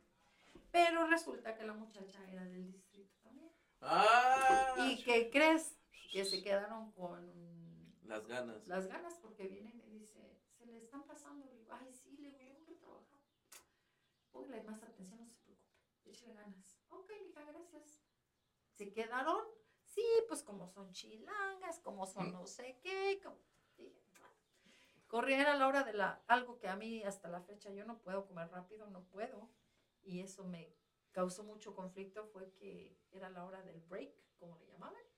Y todas corrían a calentarse sus comidas, y, la, y a la de la comadre, y la de la prima, y la de la tía, y, y yo, pues como yo no tenía amistades o no hacía amistades con ellas, y aparte yo no puedo comer rápido, yo no comía. Y me llevaba una manzana o algo así, y me sentaba y me la comía con todos los 15 o 20 minutos, no me acuerdo, era lo más que yo podía comer, no, pero que son 15. como calentar comida, como, no, y aparte pelearme por calentarme un taco en el microondas, para nada. ¿Sabes que Ahí se marcan las diferencias. Ahí ves quién es quién y de dónde viene cada quien. Te vuelvo a repetir, yo no venía por hambre, gracias a Dios, frijoles nunca me faltaron en mi. Y bueno, ese fue mi primer trabajo que duró unas cuantas semanas, ya sabes, por oficina, se empieza a acabar el trabajo y bueno. De ahí me fui a una fábrica donde empacábamos té, aquí en la, en la North, no, no, no, en la Chicago, Chicago. Chicago y la Costner. ¿Saben dónde está el- el- la procesadora de basura? Sí, sí, sí. Atrasito, por ahí, cerca, en esa área. Que de veras que ahí me trataron súper bien. Trabajé con morenos. Mira, sí. Créenlo o no, Wow, eh. la que me hizo la vida de cuadritos en ese trabajo era una latina, una mexicana, una señora mexicana. O sea, es la única estrella y luego le quita el estrellato, pues hasta No, yo. es Ah, que no había cierto. más, había más sí, mexicanos, pero ella Ya, se no, sentía la dueña del show. Es, es Los- lo que le digo, que muchas veces siempre en cualquier lugar va a encontrar a un empleado que se siente hasta más dueño del lugar que de... No, y las morenas me enseñaban a usar las máquinas y hazle así, empaca así para que Pero no te vamos a retomar porque ya, ya lo hemos platicado aquí. Afroamericanas, porque morenas yo. estoy No, no, no, bueno, sí. No, tú estás prieta. No, afroamericanas, sí, sí, sí. Sí, Gente, me trataron, fue una compañía donde me fue, me trataron muy bien, eh, muy respetuosos, pero pues también se acabó. También tienes que, que entender, güey, que antes, en vez de antes de decirle afroamericanos, antes que llegaran los pinches niños dueños del lenguaje, le decíamos morenos por educación, güey. Ahora ya no le puedes decir morenos, ahora tienes que decir afroamericanos. No, no, no, pero ¿sabes Sí. cuál es el pedo? De que también en México, por ejemplo, a, a la gente normal, las que no son fresas, son morenos, o sea. Sí, sí, Sí, también. no, somos también. los morenos. Es que ese es el pedo O sea, de que Sí, sí, sí, se puede confundir. color, güey, si los blancos se van a solear, güey, que nosotros que tenemos el No, yo siempre lo he dicho, soy moreno, este, naco y pobre. Es que es la controversia. Los, los, los que están güeros quieren verse morenos, estamos morenos o prietitos como queremos vernos más blanquitos. Los que tenemos pelos, o los que tienen pelo quieren tener pelo, y los que no, al revés. Sí, si lo tienen chino, Esa lo es la idea. si lo Esa es la idea. Y, Los y- tres se quedaron así como, sí, como Sí, ¿verdad? Sí, sí, sí, bueno, esa es la idea. de- ¿Y usted cuál fue su primer trabajo? ¿O cómo, cómo le fue Ah, en esas Mi en ese primer lapso? trabajo, igual que mi esposo, por medio de, de, este, de las famosas ah, oficinas, Oficinas. de trabajo, y, y, pues eran diferentes lados, me llevaban a donde, a donde había lugar, Ujú.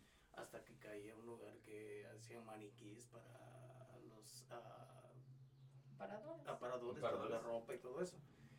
Y pues afortunadamente esa, esa empresa pues se fue para abajo y nos corrieron, o, o corrieron primero uno de mis hermanos y mi hermano se fue a la, a la Stockyard, es una empacadora de carne. Oh, mira. Gracias a Dios, como al mes me corrieron a mí y mi hermano me jaló y esa fue una bendición realmente. De- Desde todo- entonces trabajo en Stockyard. Soy, soy, por eso soy ingeniero, químico, Carnicero. Carnicero. butcher. Butcher. ¡Ah! Es que güey, te vas Carnicero. superando, güey. Pero fue una, pero fue una bendición porque ahí empezamos a tener pues beneficios. De hecho, yo estoy a punto de retirarme. así ya no, una- esa semana me retiro. Mire. Y tenemos, pues gracias a Dios, la, la vida pues, res- resuelta, pero gracias a que- Relativamente. a que caí, Relativamente. a que caí eh, eh, en esa empresa. Yo soy muy agradecido, la verdad, me fue muy bien. Esa es una carne, es una carnicería, por decirlo así. Es una carnicera que se dedica, es Es empacadora, una de carnes que surte a, a los a restaurantes de cinco estrellas, hoteles, es de mucha calidad. Corte fino. y Cor- corte fino y muy caro. Ok. Entonces, ¿Cuánto, Ah, es sindicalizado. ujú. O sea, era Sí, es tiene unión. Tiene, Tiene unión. unión, Una unión. unión. ¿Qué unión es? Es la US Fu- WFC 1546. Somos local 225. Ujú. Entonces, este, Eso Pues, es la local 150. La verdad, la verdad es que fue una bendición y de ahí tuvimos los beneficios para Ariana. Este. ah, O entonces sea, hay- tuvo los beneficios de Ariana por la, Por ella. Por la sí, aseguranza Por la que, aseguranza que nos que le daban en el empleo. Exacto. Las aseguranzas que te dan Unión realmente Son muy buenas, Son muy sí. buenas. Sí.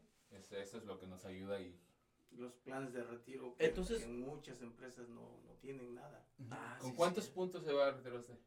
Am, más de... Ya, yo pasé ya los 40 créditos. Uh, no, se, se tardó un chingo. A los 35 ya llega. No, ah, no, por la edad. sabes Es que me, no. me ibas a preguntar que cuánto tiempo. Yo ya vein- No, eh, pero- 21 años. 21 estaba años. ¿Sabes que independientemente de que haya completado puntos o lo que sea, él seguía ahí por el seguro médico de área? Ujú. Sí, pero Porque ya- nos tenía cubierto todo. Sí, ya después de cierto punto, el, el, este, nada más pagando la unión llega a los. No. ¿Es diferente a ustedes? Sí, Mira, que no se eh, puede. Digo que es una bendición porque con la situación de nuestra hija, eh, una vez llegué a preguntar a cuánto costaba el medicamento que le daban, cada, que le estaba cada mes. Entonces me decía, me dijo la, la enfermera, no, la, la encargada de, de Wardens, me decía, ah, no va a querer saber, le digo, sí. Costaba entre, porque eran dos medicamentos básicos, uno costaba 700 dólares y el otro como 300, o sea, en, total eran como mil dólares al mes, Al mes de medicamentos. al mes. Entonces yo pagaba Mil nada más varos. de eso, Mil dólares. de eso yo pagaba 10, 15 dólares. Por la, por la De- receta médica. Por de- de- lo que te, El deducible. de- el- de- lo que dabas. ajá, lo que tenía que pagar. 10, 15 dólares y la medicina, porque era medicina de, no sé cómo le llaman aquí, este de... Bueno, el caso es que costaba como, como mil dólares al mes. Y pues, ¿dónde? Entonces, por eso dije al principio que para mí es, es este trabajo una bendición, para nosotros, una bendición. Wow. Wow. Una, una de las bendiciones, porque otras son los amigos que nos apoyaron, como ustedes, como Blanca, Blanca Luna. Eh, se le olvidó decir a mi esposa que de- de- ella empezó a ir a trabajar al siguiente día, pues también eh, porque nosotros empezamos a ir a la escuela a estudiar inglés los fines de semana, los do- sábados o domingos, algo así. Entonces, desde que llegó esta mujer, desde que llegamos a prepararse a estudiar, estudiar, estudiar. Simple y sencillamente para la comunicación, que es mínimo para el... Y es una de las que abre las puertas, esas cuatro palabras, pues, como dicen, decían antes, aunque sea para decir las palabras mágicas de thank you, Y, y, y have a ustedes, good day. ustedes hablaban de, de, de, de la diferencia de, ella eh, estaba comentando la diferencia de la mentalidad de que vienes aquí y qué es lo que hace la diferencia para que triunfes o para que tu vida cambie para bien o para mal, como decía mi esposa. Entonces yo recuerdo que nos íbamos tempranito y los domingos, como no sé si a ustedes les pasaba, pero mis, mis hermanos, mis, todos sus amigos estaban en el garage organizando su carne asada Sí. Las y, y chelitas. las Las chelas del dominó y baraja. Ese era el, era, era, Era el desahogo de la era- semana, Era, ¿no? era la rutina de La todo. rutina. Y pues yo salía y me decían, ¿para qué vas a la escuela? Quédate, mira, unas chelitas son... mis- Me decían uno de mis hermanos, perico viejo ya no aprende. Wow. Así me. Sí, sí. Entonces, esas fueron las diferencias que, que, que se fueron dando o que nosotros tomamos para llegar a la situación en que estamos en la actualidad. Se puede decir para tener el sueño americano. Que también lo hemos dicho un montón de veces. Nunca sabemos si realmente es el... Nunca le hemos dicho el sueño americano porque más bien creemos que es el sueño de cada uno de nosotros. Claro. Mm, Está bien bien cabrón todo lo que ha Bien, ca- pasado. bien cañón. Una te queda una marca en la vida. Sí, sí claro. está, sí está muy complicado. Eh, mira, no es fácil y principalmente no es fácil porque desgraciadamente no somos una comunidad, comunidad unida. Es difícil encontrar gente de tu misma raza que te apoye aquí, que digan, ¿quieres estudiar? Pues te echo la mano, ¿quieres? Te meto a trabajar. Yo insistí mucho, mucho en que me metieran en un trabajo, ya después de que le batallé con los trabajos, porque pues, se acaban los de oficina. Y un día, pues, yo dije, "Ah, pues yo ya no necesito de mi cuñado ni de nadie, ¿no? Yo agarré mi lonchecito y me fui a las 4 de la mañana y me planté ahí. ¿Y qué crees? Que como yo no conocía a nadie, No la mandaron. no, me mandaron y regresé con mi comida. Y me la... No, muy... Eso, eso fue muy, muy, este, Decepcionante. decepcionante. Yo dije, ¿sabes qué? Yo no vine a pedirle limosna a nadie. Váyanse mucho al carajo y yo le busco por mi cuenta. Entonces, afortunadamente, creo que él ya comentó que estábamos en la escuela. Yo estuve estudiando inglés desde que llegué. Prácticamente a la semana, 15 días empecé a estudiar inglés. Y no lo dejé porque, acá, perdón, pero mi esposo era, iba y entraba y salía. La presión, yo entiendo, la presión era mucha para él. Mí, como yo no soy parte, no era parte ni del grupo de familia, ni del grupo de amigos, gente que se conocían del pueblo, pues yo nada que ver.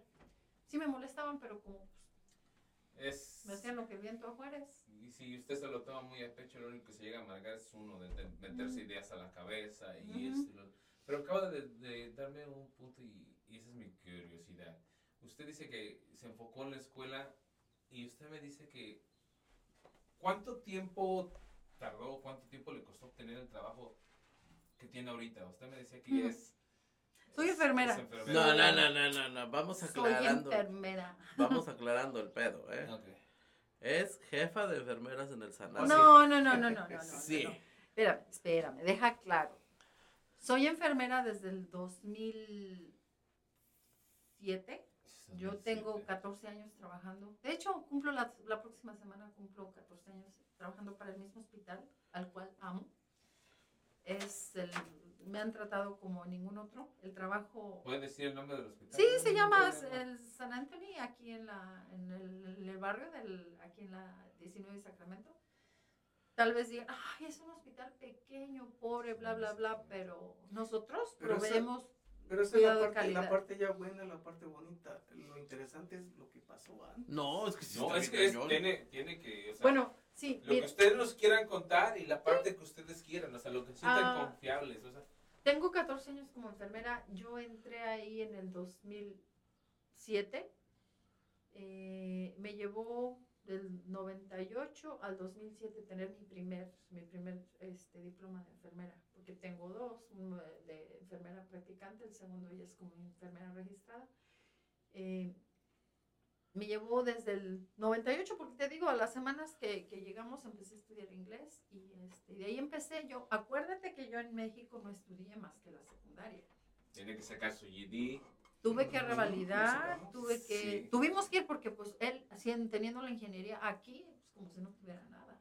Tuvimos que ir, tomar clases juntos, hacer, y déjame decirte que la que fue nuestra maestra de GED Ujú. es nuestra amiga. Es de nuestras mejores amigas hasta ahorita. Entonces, ¿en qué escuela lo tomaron? Eh, fuimos a la casa, ¿cómo se llamaba? La, la casa de Chicago. ¿Esa dónde estaba? Ah, pues, mm, En la North, en la North y la y la- Levy, o la, ¿qué La? Levy.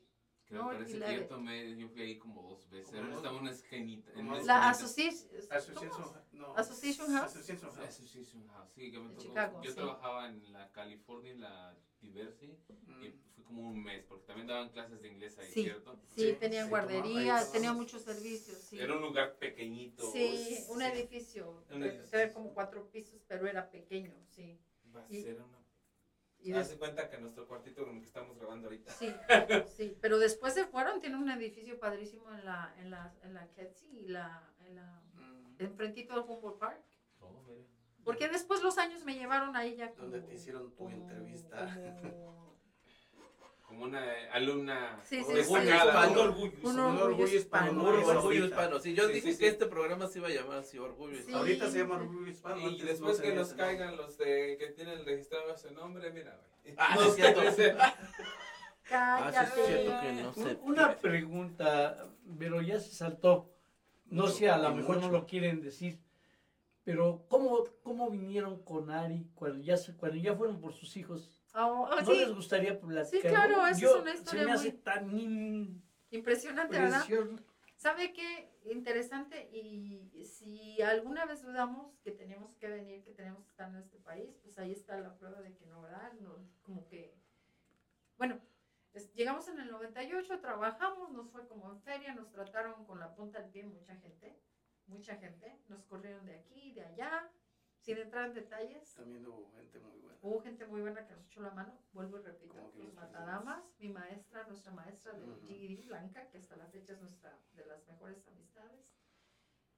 Gente que nos ayudó mucho. Gracias a Blanca, que era nuestra maestra, me hizo mi primer, mi primer currículum. Y yo me fui a una feria del trabajo porque me, ahorita le digo lo del cómo trajimos a Ari. Porque nos corrieron del, de la, de- te digo, no me dieron trabajo en, el- en la oficina y yo dije, no, eso no es para mí. Y Blanca me dijo, no te preocupes, yo te ayudo. Me hizo mi primer currículum, que no tenía nada, porque... Y me mandó a una feria de trabajo en el, en el um, lo que es el, el Bright College, pero College, oh, ok, sí. el sí. que estaba en la, en la Ah, Austin. ah, la Austin. Estaba en la Ah, ok, Austin, ok, ok, antes de que abrieran el campus nuevo de la. Sí, estaba en la O Austin, de la no Wilmington, sé, ¿no? ajá, Wilmington, por ahí. Entonces fui y ahí conocí a Marta, su esposa. Es más, no su esposa, a su hija. Mi primera amistad con los Matadamos fue con Marta Chica, su hija de aquí de Don Carlos y hermana de Gallo. Ahí la conocí porque las dos nos aceptaron nuestros currículums para entrar a un McDonald's. Pero McDonald's en el aeropuerto. Estamos ¿Qué te hablando de algo fino. que, que Carlos trabajó en el mismo McDonald's, yo creo que ellos. ¿Trabajaron Fueron- juntos fueron- con Carlos Ríos? No sé, no, no me acuerdo. No. Es que el, el segundo episodio ven un, un primo de nosotros que se llama Carlos Ríos. Lo que sí le digo es que ahí También conocí a, ahí en la- a en la Marta. Chica, a Marta Grande, a Doña Adelina, la mamá de Marta, ahí la conocí, y a una de las hermanas de Marta, pero no me acuerdo quién. Trabajamos ahí. No, nos divertíamos como locas, Marta y yo, Marta Chica, pues las dos del DF, ella está más chavita obviamente, pero nos llevábamos, hacíamos un desgarriate ahí en pleno trabajo, y bueno. Entonces, después de, de pasarla muy duro, etcétera, etcétera, decidimos que nos teníamos que ir por los muchachos, por mis hijos. Para esto a mi hija ya me la habían traído, a Ceci la chiquita no aguantó mucho, solamente dos meses allá y me la trajeron. La trajeron, la aventaron por una barda, la cacharon, me la trajo un- Ah, mi cuñado, el de toda mi confianza y uno de mis sobrinos. Y dicen que cruzaron la línea y le entraron a una casa ahí de seguridad y ellos estaban encerrados en un lugar y la niña andaba afuera jugando con unos güeritos, hablando inglés, cuando ella nunca había hablado inglés. Supuestamente. Pero bueno, esa es la historia, ¿no? Llegaron y, y obviamente el hecho de tener a la niña aquí, pues se complicó la cosa más, mucho más. Pero bueno, eso ya es, ese es otro tema. Sí, sí, don- donde es por el ruido que hacía la niña, porque se la Por pasaba muchas cosas. o sea, con- Porque sabes que saben que es tu punto vulnerable. Exacto. Y ahí te chingan, con perdón sí, de la sí, no, palabra. sí, no. Ahí te joden. Siempre van- a buscar cuál es el lado donde atacar y va a atacar. Entonces tardó dos meses desde que se llegaron a traer a la más chica y los otros dos, Dos años. Dos Pero años. para nosotros regresar, acuérdate que mi hija ya estaba en silla de Sí, ruedas. sí, no o sea, es, no es- de que vamos y nos venimos y la cruzamos del río y la metemos al río o la brincamos la barda. o ¿Cómo? Con ella era, Wow. había que tener toda una estrategia. Entonces, afortunadamente conocimos, vuelvo y repito, a Blanca, uno de nuestros ángeles en la vida, nuestra maestra de GED, que era una chavita, tenía 18 años ella. Cuando ya era la Cuando maestra. ella, nuestra maestra, Cuando ella era la estaba maestra. haciendo su servicio social para la high school Wow. Y eh, para graduarse de high school y nos ella le comentamos y me dijo mira yo conozco un familiar de un familiar alguien alguien de la familia lejana política en Ciudad Juárez y él ayuda a pasar gente y creo que ayuda con las visas ¿por qué no hablas con él? Nos pusimos en contacto y esta persona nos ayudó a poder tramitar nuestras visas en Ciudad Juárez, lo que es la visa fronteriza. La visa Fronteriza. fronteriza. Pero pues fue toda una estrategia. Nos fuimos con préstamo porque no teníamos dinero. Otra vez, Otra su vez. hermano nos ayudó, nos prestó un dinero que, vuelvo y repito, se pagó, pero el favor no. Este, en ese entonces, esto fue en el 2000, y yo había entrado a trabajar para el censo de los Estados Unidos, aunque usted no lo crea. Sin papeles, mis cheques llegaban membretado, o sea, cheques del gobierno de los Estados Unidos. Antes no, antes no había tanto, es, de alguna u otra forma, este, no habían revisado. Les platicábamos en episodios anteriores que el problema llegó después de los ataques del Sí, 11 de sí. septiembre. Ujú. Después, o sea, era, vivíamos en otro país como, ahora sí que realmente sí era el país de las oportunidades. Que lo único que tú necesitabas es tener la mentalidad de, de sobresalir, de echarle ganas de trabajar lo que, lo que fuera. Después del, del este, de los ataques del 11 de septiembre, Todo cambió. el- todo cambió, pero nuestra mentalidad de querer sobresalir, cualquier obstáculo que nos podíamos, lo podíamos sobrepasar de una forma u otra, seguíamos buscando la manera de sobresalir. Ujú. Hablamos de, en otros episodios de los, las cartas que nos llegaban a decir, muéstrame que tu seguro social es legal y si no tienes 30 días. Y, y eso, y eso se agravó de, de hace cuatro años para acá, acuérdate del señor Sí. este. Se agravó más. Se agravó mucho más. Del Sí. presidente Trump. No quise decir su nombre. Pero bueno, pues nos, Lo podemos editar. nos fuimos, nos fuimos a, a México en el 2000, a, a- en, julio de- Julio. en julio del 2000, con el plan armado, con el contacto de esta persona en Juárez. Fuimos, tramitamos documentación, empacamos la maleta de mi hija, de mi hijo, su silla de ruedas, y nos trepamos en un avión y nos fuimos a Juárez. Y en Juárez esta persona nos, nos llevó a su casa, tenía una casa de seguridad donde tenía, habíamos tres, era tres recámaras y había tres familias, en una cada recámara. Aparte tenía atrás una, un área con cuartos donde había chavos, muchachos solteros, jóvenes de, de, pues, del país y de otros de Centroamérica que estaban esperando para cruzar el río, por no sé por dónde nos iban a pasar. Y los que estábamos, las familias que estábamos esperando para empezar a tramitar nuestras visas. Él nos ayudó muchísimo, hicimos, o sea, la documentación que llevamos, pues afortunadamente a nosotros lo que nos abrió las puertas, primero fue Ariadna, porque donde va Ariadna, gracias a Dios abren las puertas. Segundo, pues él tenía un documentación del Politécnico. De la- de ingeniería. De la ingeniería, tenía una carrera nos- Exacto, él- eso nos abrió las puertas y, y, pues yo ya hablaba un poquito de inglés, un poquito, ¿eh? No creas que... Sí, lo, lo básico para Sí, en dos años, ¿qué comunicación. tanto sí. pude aprender en dos años? Yo 20, Y- pinche inglés don palo. Y, Excuse me. pues nos vinimos eh, con el dinero que llevábamos, se nos empezó a terminar, nos quedaban como 1.800 dólares, ¿sí? Más o menos. y no nos alcanzaba. Ya una vez que nos aprobaron las visas y podíamos entrar, no nos alcanzaba para volar de, del paso para Cana. No, no teníamos suficiente dinero. Y el señor mismo sugirió que compráramos un mueble, así le dicen en el norte. Un carro. Cómprense una camionetita. O sea, fíjate, lo Sí, que sí. hace la gente al revés. Compra carros y los lleva para Estados Unidos. Nosotros compramos uno en Juárez y lo introdujimos a Estados Unidos. No, mira, eh, sí, Sí. sí, o sea, eso no está, eso está de no, que la gente ya de... ay, Pero Sí, fue, fue- fue de gran ayuda, señor, porque en ese entonces, pues, no teníamos, yo no tenía licencia, no, No teníamos tenemos permiso, nada. no te- Nos vinimos a la gracia de, Mira. de Dios. Sí, sí, o sea, como... sin con- aseguranza, sin licencia, sin nada más con Sí, el carrito que exacto. compramos. Entramos con esa camionetita viejita que nos costó 1.300 dólares.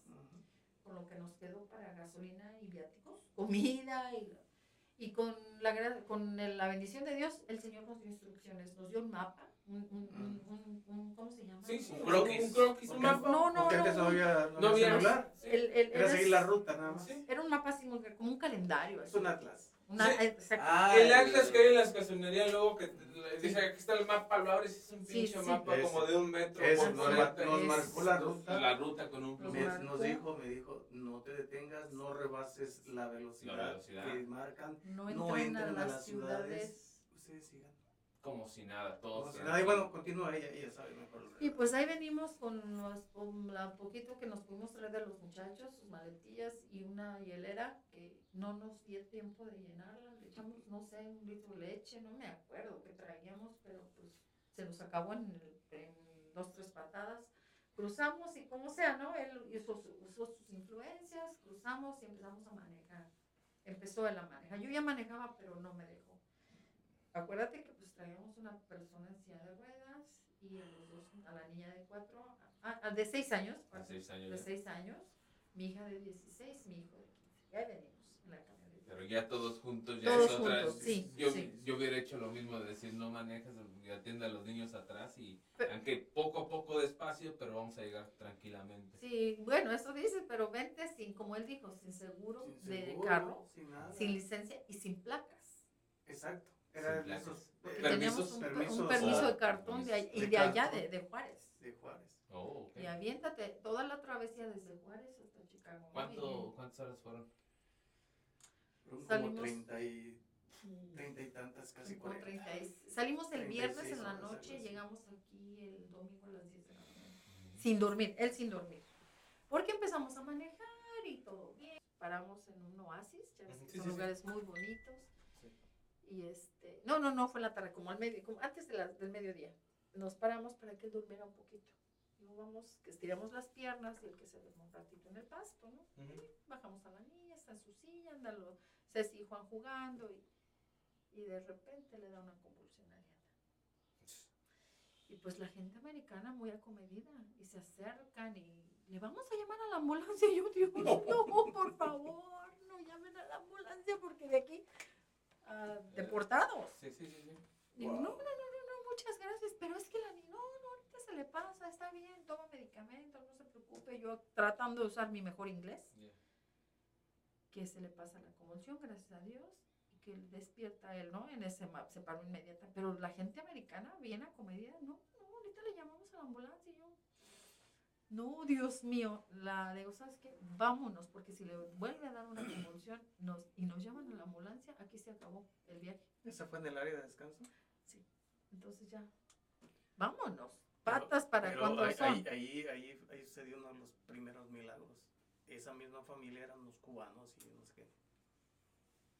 Sí, Bueno, resulta que pues agarramos camino, empezamos a manejar nuevamente porque corriendo de la gente quería ayudar y rogándole a Dios que ya no le sigan las convulsiones a Ariana. Entonces seguimos el camino, eso fue temprano, antes del mediodía. Seguimos manejando, yo creo que manejó como otras cuatro horas y de repente empieza Ariana, venimos en carretera, muriéndonos de hambre. No traíamos absolutamente nada, ni agua, ni pan, ni nada, nada, nada, muriéndonos de hambre, con la premisa de que no debíamos entrar a ciudades, ¿verdad? Porque pues veníamos totalmente chuecos, Sin nada. nada, nada de documentación. Y pues buscando, ya ves que en las carreteras hay pues que, que, que, que- digo marcas.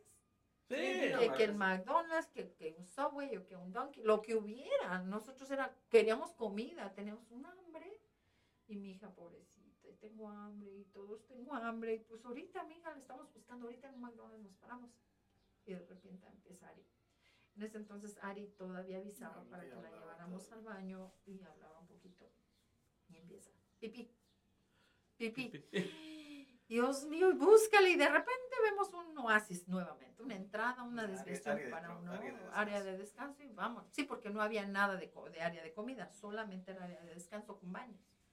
Y nos metemos y córrele. Cuando nos vamos al área más apartada porque cuando entramos dice, ya me gana.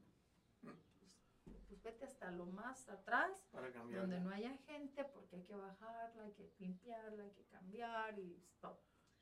Entonces al ir pasando vemos que hay una, como tenían como un picnic, había, una, había varios carros y había mucha gente ahí, como estaban una fiesta, reunión, no sé.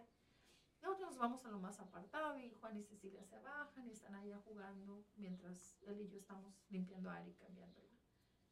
Y veo por la ventanilla que se le acercan unos niñitos y le hablan a Cecilia en inglés. Cecilia para entonces pues, ya, ya tenía seis años, dos años en Estados Unidos y hablaba inglés. Esa siempre fue muy lista. Muy.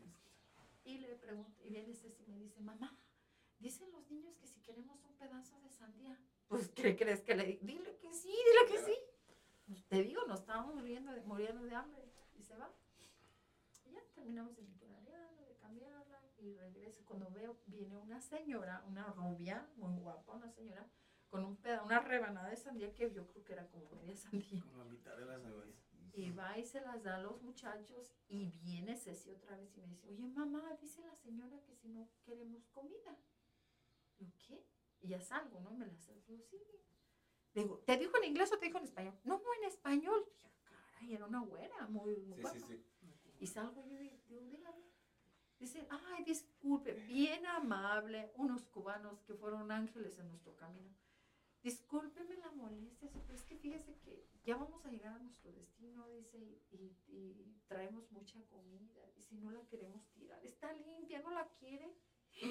Me quedé, te lo juro, que se me hizo un nudo en la garganta, y yo, pues, no, te digo, vuelvo y repito, nos estábamos muriendo de hambre. Y le digo, pues sí, si me la regala, dice, sí, dice, lo, yo ahorita se la traigo, de veras no tenga desconfianza, está limpio. No, hombre, pues nos dimos un banquete, nos dio paquetes de pan, Paquete un altero de jamón, jamón, queso amarillo, una todo- cubeta de- con la mitad, un bote de la mitad de, de ensalada de papa. Me dice, ¿no quieren unos refrescos? Y yo, sí, muchas gracias. Y Yo dije- si tiene. Yo No, dije, no. me, ya carrerado. yo dije, me va a dar unos No cuatro o cinco, somos, somos cinco, ¿no? Sí. No, hombre, te juro que si no me llevaron como que serán unos 24 refrescos, Sí. no fue. Porque venían todos cargando los niños, eran varios niños y la señora, nos llenaron la hielera de refrescos, nos dieron toda su comida. Y pues, ¿qué crees que ahí hicimos nuestro picnic? Nos quedamos ahí, comimos hasta saciarnos y agarramos camino nuevamente. ¿Cómo te explicas que vengas muriéndote de hambre, que no tenemos, no podemos desviarnos? Y que en ese justo momento se le ocurrió a Ariadna que íbamos al baño y que en ese justo momento todo cuadró, ¿sí me explico? Sí, sí, sí, sí. que todos los engranes hayan caído al lugar y tiempo para que nos dieran de comer. Esas personas que fueron ángeles en nuestro camino. Que Dios los bendiga donde quiera que Sí. Y si nos escuchan, muchas gracias, ¿eh? estén. sí. Eran, Bueno, eran cubanos, es lo único que sé, porque yo decía, pero ¿y esa güera tan guapa de dónde? ¿Por qué habla español? Dice, pues es que somos cubanos. sí, sí, sí. bueno, este, con esta bella anécdota vamos a tener que empezar el, la despedida. No obstante, dándole gracias a la señora y sabemos que claro. terminando esta conversación, como me dijo hace rato, va a tener que ir a trabajar. Trabajo en la noche. En la noche sí, queremos que se vaya un poquito y de- descanse un poco. Que descanse. Porque No se nos vaya a atorar un enfermo por ahí por la desvelada. Sí. y especialmente en el barrio donde está, como que los fines de semana está muy ocupada, ¿cierto? Sí, ¿cómo saben Sí. tanto? Sí, la Sí. verdad, sí estamos en un área caliente. Sí, o sea, y de antemano, personalmente quiero darle las gracias de venir De y nada, de contarnos nuestra- su historia. Y como dice usted, las cosas pasan por algo y no hay mal que por bien no venga, ¿verdad? Y al revés, Definitivamente. Una, una historia inconclusa Una porque historia. falta, falta mucho todavía. Sí, tienen las puertas abiertas cuando ustedes gustan O, regresar. o, o, perdón un poquito, si tienen tiempo ahorita y quieren Ah. Mire, No, le no, agradezco, pero sí es que trabajo. Sí, no, parece no, no, que por no. eso. Sí, sí, sí. Ah, yo no, yo Pero le podemos continuar, ah, no importa. Sí, yo le, vengo. le podemos continuar Sí, y si este episodio Sí. lo podemos ponerlo Ya hacemos la en segunda la parte. segunda parte. Exacto. O tercera Sí, o cuarta, ustedes díganme. Los que hagan, sí. La verdad Es es que, que, hace rato que salimos me dijo Ah, a las tres, a las- ok. no crea que soy... Ah, sí, ya ven cómo le cargan todo, el perro más trazo le cargan la- las prieto. pulgas. Al prieto le cargan las pulgas. Sí, No, perfecto, perfecto. sí, sí, sí. sí, está bien. Claro, no es despedida. La No es despedida, está- sino le dije, podemos ir como eh, eh, nos ponemos de acuerdo igual, ¿no? Sí. Porque tiene que. la continuación. coordinen los tiempos, pero, pero hasta el momento, ¡ta madre! ¿qué? Por favor, cabrones allá afuera, los que estén oyendo y que anden pasando por cualquier situación, no se quejen. Vean al lado derecho y vean No, que... ¿sabes qué? Sí, sí, sí se vale Sí, quejarse, se, se vale vale quejarse. quejarse, pero ¿sabes qué? Ah, hay que quejarse, pero hay que seguirle fregando. Nada Tienes viene razón. gratis. Y mira, las oportunidades se presentan una sola vez en la vida. Y si no estás preparado para agarrar esa oportunidad, se te va y no regresa. Exacto. Entonces hay que estar preparado. Es, es, es, es algo que ajá. de una de las frases que más, más me gustan en la vida es decir, cuando se llegue la oportunidad, no la pienses. es- Sí. si, lo, si tardas mucho en pensarlo, se te va y esas, hay oportunidades que solamente una en la vida. Una vez en la vida. Y si no la agarras, se fue. Y para que, si en dado caso la vida te da esa segunda oportunidad que te llegue a mejorar, va a tardar mucho en llegar. Si crees que esa es la buena, no lo dudes mucho. Aprovechala y, y a ver qué sale. Total, si no funciona, va a ser una experiencia que te la vas a tomar para el largo de, de la vida y vas a seguir mejorando de una u otra forma. A lo mejor esa no es la buena, pero te enseña Ya, a recibir llegará, de claro. mejor. Es una, es, puede ser la preparación para la buena. Siempre son Exacto. enseñanzas. Yo también Sí. pienso que no hay fracasos, sino enseñanzas. Y como, de, como dice la señora, si tienes quieres quejarte, quéjate. A veces a- el, Se vale. el- se vale y a veces decir una mala palabra hasta te, te quita esa El mala- estrés. el estrés, el decir, ¿sabes qué?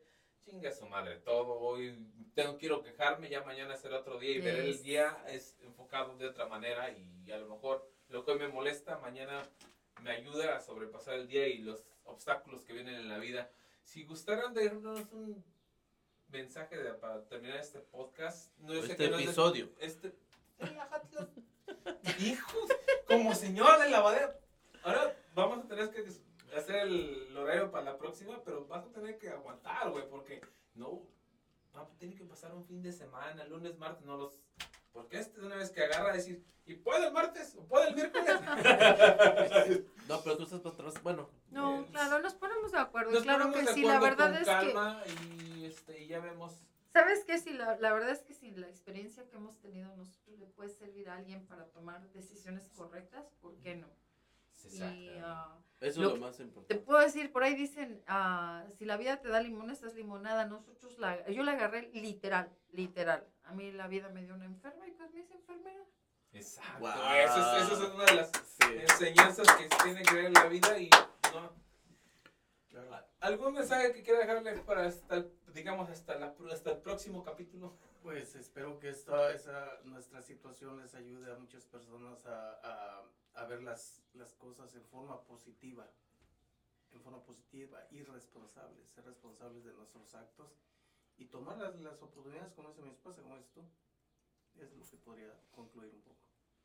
¿Usted algo que nos quiera?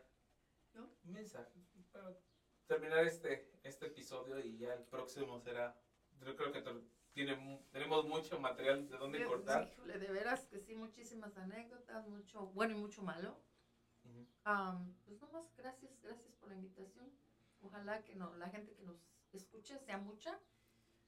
Y vuelvo y repito, que, que toman las decisiones correctas con la información correcta. Hay que informarse antes de tomar decisiones porque me ha tocado ver gente que deja todo, que venden lo poquito que tenían para venir a enfrentarse a una miseria que, que nunca se imaginaron. Sí, cierto. Sí, cierto. hay que informarse. ¿Usted hoy qué, qué, qué nos deja de enseñanza y qué nos, algún consejo que nos quiera dar para los otros mocosos dientes de leche que tiene usted al lado izquierdo? No, la verdad es que es una gran enseñanza y todos aprendemos en, cada momento, pero si quien, la idea que tengan, hay, hay un solo Dios y, y- o el universo o quien ustedes quieran, pero él, Vero empezó y nos dijo un milagro, cómo cuadraron las cosas, la niña se tenía que pararse, Nunca se pararon en una ciudad, se pararon en donde debían. Llegaron al lugar exacto, les dieron de comer y yo no sé si salvó su vida, pero sí les remedió en ese momento su situación. Yo me quedo con que hay milagros y sí, los vemos a cada rato. Los vemos en el amanecer, en el anochecer. Vean, fíjense en, en el espejo y verán lo que, lo que ustedes ven ahí es el milagro perfecto que Dios ha hecho. Y lo hizo a semejanza de Él. Así es de que, pues démosle gracias a quien ustedes quieran. ¿Puedo, ¿puedo interrumpir, Ando? Claro, Nada sí, más sí, agregar sí, un es- poquito. Creo que tiene mucha razón. Nosotros no somos unas personas muy religiosas. Somos creyentes totalmente. Creemos que si hay un poder divino, llámele como le llame cada quien. Hay un poder divino que nos guíe, que nos protege, que nos ayuda. Y a pesar de la situación de Ariadna, siempre hemos tenido ese apoyo. Siempre. Y se ha manifestado más que claro. Eso es, esto que les comento de esta familia que nos alimentó es solamente un, un pequeño ejemplo de todos los ángeles que nos han rodeado y todo lo bueno que nos ha traído el tener a la niña en la condición en que la tenemos. Yo le agregaría esto, eh, yo siempre he dicho que, que lo que nos ha pasado es alrededor de mi hija, de nuestra hija, y nos han pasado muchos milagros, es por ella. Y, y si hay una segunda parte de esta entrevista, La pues, habla- Ya hablaremos de ellos. hablaremos de, de esos milagros increíbles realmente. Podemos dedicarle el próximo programa a esto. Ya conocimos hoy su historia de, de cómo llegaron y cuál fue su travesía de llegar aquí. ¿Qué le parece si la próxima vez que nos sentemos aquí nos platica más de todas las cosas buenas que han girado alrededor de, de lo que les pasó y de ¿Tú? Cayo, ¿cuál es tu mensaje? No, Nada. pues yo, es, es que, bueno, a veces voy a sonar muy repetitivo, pero vuelvo, mi admiración, mi respeto para ustedes, saben que los aprecio, saben que los admiro y creo que son unas personas que de las que tenemos que aprender mucho y que tenemos que entender bastante porque la vida a veces nos da muchos golpes, pero no hay que rendirse, ¿no? También nos lo decía Carlos no, no, no hay que rendirse. Me quedo con lo mismo, sueñen por sus... No dejen de soñar, luchen por lo que quieren luchar. El haber sido este, enfermera, luchaste por tu sueño a contratiempo, a contra... Ah, claro, nunca en mi vida me hubiera imaginado que yo podía funcionar como enfermera. No era mi sueño, pero la vida me puso ahí. Y, Claro. gracias, y gracias a Dios, ¿eh? Claro, claro. Y súmale ese mensaje a, a toda la gente que nos va a escuchar o que nos escuche, que siempre, siempre hay que prepararse. Exacto. Hay Uno- que prepararse. Si pueden, hay que prepararse, Si porque pueden. muchas veces pues no se puede, ¿verdad? Claro. Pero siempre hay que luchar y prepararse para, para lo que venga. Para lo que venga. Yo la verdad, otra vez mi admiración, mi respeto, me quedo con, con, con, con una historia increíble de Mm. todo lo que han pasado y, y no, hay, no hay mucho que agregar. Ok. Bueno, por, por hoy se termina este episodio que nos ha dejado muchas cosas positivas. Y mi mensaje final es el de siempre. Veamos a la vida como lo que es algo hermoso.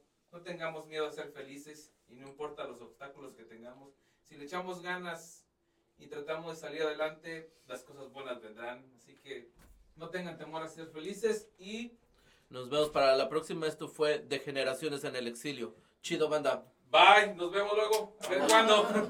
Digan adiós. Gracias. Bye, buenas noches, bye, bye. días.